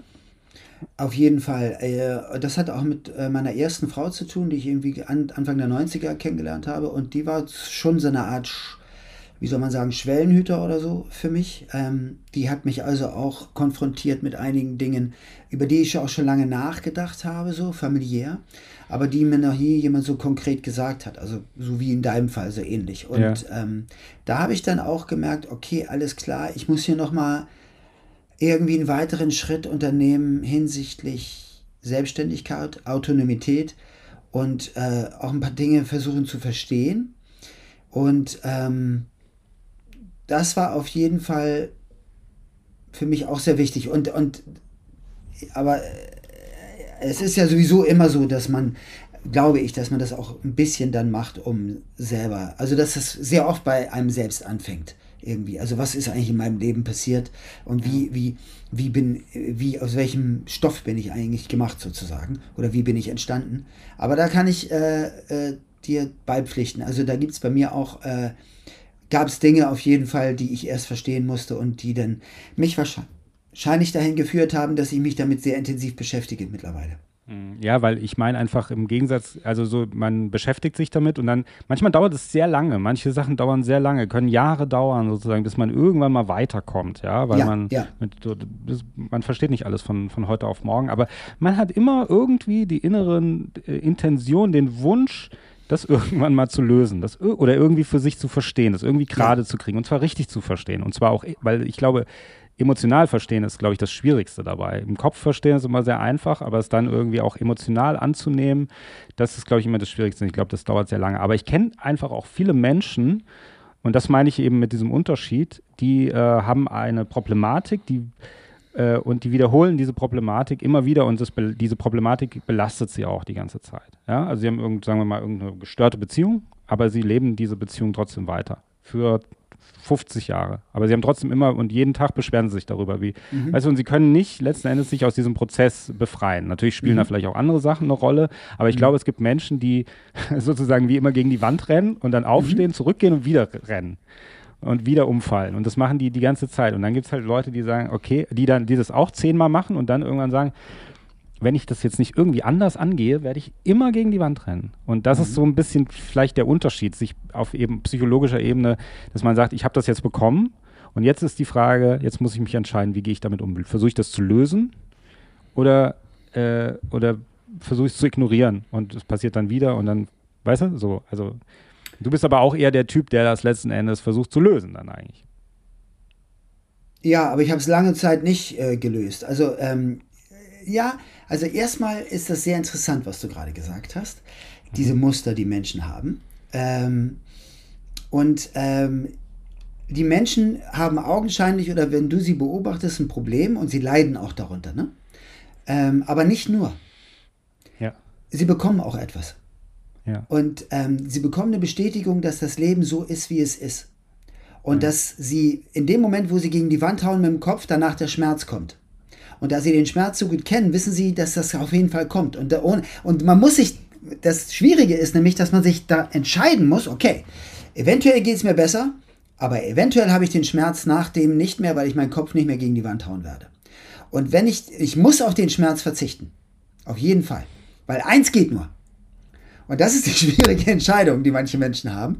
Und die konnte ich auch lange nicht ähm, treffen. Aber ich, ich, bei mir war es schon immer so, dass äh, ich auf jeden Fall irgendwie auf eine bestimmte komische Art und Weise eins und eins bei mir persönlich zusammenzählen konnte. Das heißt, wenn jetzt jemand wie zum Beispiel meine erste Frau mich konfrontiert hat oder auch meine damalige Freundin mit der Beziehung zu meiner Mutter, zu meinem Vater und so weiter, war ich kein Mensch, der das abgetan hat und gesagt hat, blöde Kuh, suche ich mir halt eine andere Freundin, sondern ich habe immer schon zugehört und habe gesagt, okay, vielleicht könnte es ja sein, dass die irgendwie recht haben. Dann war später nochmal so, dass irgendwie ich mehr oder weniger in den 2000ern so ein bisschen so in den Tag reingelebt habe, so ein Bohemian-Leben in Berlin gelebt habe und irgendwann meine Freundin, eines, eines meiner besten Freunde zu mir gesagt hatte, weil ich, als ich mich wieder darüber beklagt habe, wie schlecht es mir geht, sie gesagt habe, ja, wie wär's denn, wenn du mal morgens früher aufstehst, anstatt immer so lange zu schlafen? Und ich habe sie eben nicht abgetan, habe gesagt, okay, vielleicht könnte ich das mal machen. Und, und das habe ich dann gemacht und dann ging es mir irgendwie auch besser. Aber nochmal ganz zum Schluss, das wäre so jetzt meine, meine, letzten, meine letzte Frage äh, nochmal, ja. wenn es um das Thema Identität geht, weil das haben wir ja. jetzt ja mit reingebracht und das haben wir ja, ja auch ähm, mit dieser, das hast du ja auch ein bisschen mit dieser Doku ein bisschen so gleichgesetzt, oder? Dass da auch, da ist es in dieser Doku äh, von Philip Stutz mhm. oder über Philip mhm. Stutz auch über, um Identität geht. Ja, oder? es geht, ganz ehrlich gesagt, in der Psychologie immer um Identität irgendwo. Ja. Also das ist schon so ein elementarer Teil und darüber haben sich ja so viele Leute auch ähm, Gedanken gemacht und, und es spielt so eine diese ganzen Ich-Zustände haben ja mit der Identität zu tun. Es gibt Eric Erickson, ist ein ganz berühmter äh, Identitätsforscher, der quasi den Lebenszyklus äh, definiert hat, in dem Menschen sich bewegen. Die Identität ist habe ich ja schon am Anfang gesagt, nichts festgeschriebenes, man verändert sie. Man hat verschiedene Identitäten. Du hast ja zum Beispiel die äh, The Packham Talks Identität, die du jetzt gerade äh, ja. präsentierst. Und ja. dann hast du die Filmelei-Identität sozusagen. Ja. Das sind verschiedene Identitäten, äh, die, die die Zuschauer äh, mitbekommen von dir. Und man muss die Identität muss man verändern, weil man kann, glaube ich, nicht die gleiche Identität haben, ähm, die man als 17-Jähriger hatte und als 54-Jähriger zum Beispiel. Bei mir persönlich ist es so, ich hatte eine Identität, eine berufliche Identität als Schauspieler. Ich habe sehr früh angefangen. Ich habe ähm, aber dann eine Identität eines Schauspielers, eines Berufs gehabt, der quasi sehr privilegiert auch ist, ne? der ja mit sehr vielen Sachen einhergeht. Allerdings habe ich nie das Privileg genossen, zum Beispiel ständig beschäftigt zu sein, sondern ich musste immer um Aufträge kämpfen. Das haben andere nicht. Die haben aber dann wieder die Privilegien, die mit der Schauspielerei zu tun haben, nicht. Und dann irgendwann, als es aufhörte mit der Schauspielerei, musste ich mir ja eine neue berufliche Identität schaffen, sozusagen. Also ich müsste auf einmal, ähm, ich wurde Schauspiellehrer. Und ähm, das ist wiederum eine andere Identität. Und jetzt gerade spüre ich, äh, dass ich wieder einen Identitätswechsel vornehme, gerade. Mhm. Dass ich also quasi, äh, aber das passiert irgendwie von Ende 40 bis hm, Ende 60, das ist so, das nennt Eric Erickson die Generativität. Also das ist der äh, Prozess, wo du anfängst auf einmal vom eigenen Wirken und vom eigenen Tun und Handeln überzugehen zu dem, dass das, was du erarbeitet hast, weitergibst als Mensch. Das heißt, du bist, du nimmst eine Mentorenidentität dann mehr an. Und ähm, da bin ich gerade dabei, ähm, mir diese Identität in den Prozess zu gehen, diese Identität quasi anzunehmen. Aber das merkst du und, auch. Also bist du irgendwann ja, aufgewacht und hast gesagt, jetzt geht's los? Oder wie kann man sich das vorstellen? Es kann man sich so vorstellen, dass ich auf einige Sachen gar keine, nicht mehr so richtig Lust habe. Ah, okay ähm, dass ich mehr Lust habe. Ähm, also bei mir ganz persönlich ist es jetzt so, dass ich äh, Schauspielerinnen und Schauspieler sehr gerne unterrichte und auch ausbilde. Ähm, aber ich auch gemerkt habe, dass ich schon einige Menschen jetzt auch persönlich beraten habe. Und da geht es natürlich um andere Themen so ein bisschen, um, ich will mal sagen, erwachsenere Themen. Und ähm, ich merke, dass ich auf dem Weg bin, mich mehr diesen erwachsenen Themen zu widmen und äh, mich die auch mehr interessieren. Mhm. Und das habe ich, das, das ist etwas, was ich sehr deutlich spüre in mir. Okay, okay. Ja. Ja gut, ich bin ja ich bin jetzt Mitte 40. Also da muss ich mich jetzt noch ein bisschen beeilen mit den ganzen, muss noch ganz viel Sendung machen, damit ich auch was weitergeben kann. Ja, sonst habe ich das Problem, dass ich nichts weitergeben kann. Was mache ich dann von Ende Chris, 40 bis Ende 60? Du, du, kannst immer was weitergeben. Also du hast, ähm, du hast ja ein Kind zum Beispiel. Ne? Ja, es wird ja. dir immer die Möglichkeit geben, etwas Stimmt. weiterzugeben. Und, ja. ähm, und auf jeden Fall kannst du auch, das ist ja nur so ein äußerst, so eine Art von Schablone und so. Einige gehen da eher rein und einige gründen mit 60 noch eine neue Firma oder mit 70 oder wie ja, auch immer. Ja, und das ist natürlich äh, so individuell verschieden. Ja, ja, keine Sorgen natürlich. Machen okay, gut. So, und für alle, die sich fragen, über was wir jetzt eigentlich hier eineinhalb Stunden gesprochen haben, ich weiß nicht, ob die Sendung so lang wird am Ende oder ob ich noch ein bisschen schneide oder ein Zweiteiler daraus wird. Also wir können auch sagen, von dem, was du auch gesagt hast, die, Welt ein bisschen besser verstehen eigentlich ja. oder auch, was du gesagt hast, eben ähm, mit diesem äh, der mit Geiselnehmern dann spricht, dass der eigentlich, wenn er sich eher in den anderen hineinversetzt, so könnte man es ja genau. fast sagen, die Geiselnahme ja. eher beenden kann, als wenn ja. er es nicht tut, als wenn er einfach nur angreift, als wenn man einfach genau. nur schießend darauf zurennt. Ja? Genau. Und ich glaube, das, das ist auch einer der Gründe gewesen, warum wir oder ist der Grund oder ein Teil des Grundes, warum wir äh, jetzt auch darüber reden, warum wir uns damit auseinandersetzen, äh, eigentlich um die Welt ein Stück besser zu machen, oder? Ja, oder sie zumindest besser zu verstehen oder ja, Menschen, wie Menschen sich verhalten, warum Menschen sich so verhalten, wie sie sich verhalten. Das ist so irgendwie mein, mein generelles, genuines Interesse. Und ja. wenn man dadurch die Welt besser machen kann, dann ist das ein schöner Nebeneffekt. Ja, also bewusst, eigentlich bewusster Bewusst, werden. Ja. Das, ist, das, das ja. geben wir so nach draußen. Wunderbar. Dann, ja. lieber Hendrik, ich danke dir für das Gespräch. Ich hoffe, es hat ja auch ein bisschen, ich hoffe, es ist jetzt auch ein bisschen in die Richtung gegangen, die du so Auf jeden Fall, ja, ja, im Kopf hattest. Weil über Schauspiel haben wir, haben wir viel über Schauspiel gesprochen. Naja, ein bisschen.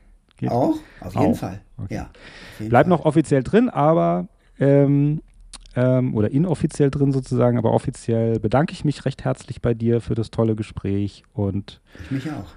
Bis zum nächsten Mal, würde ich sagen. Bis zum nächsten Mal. Tschüss.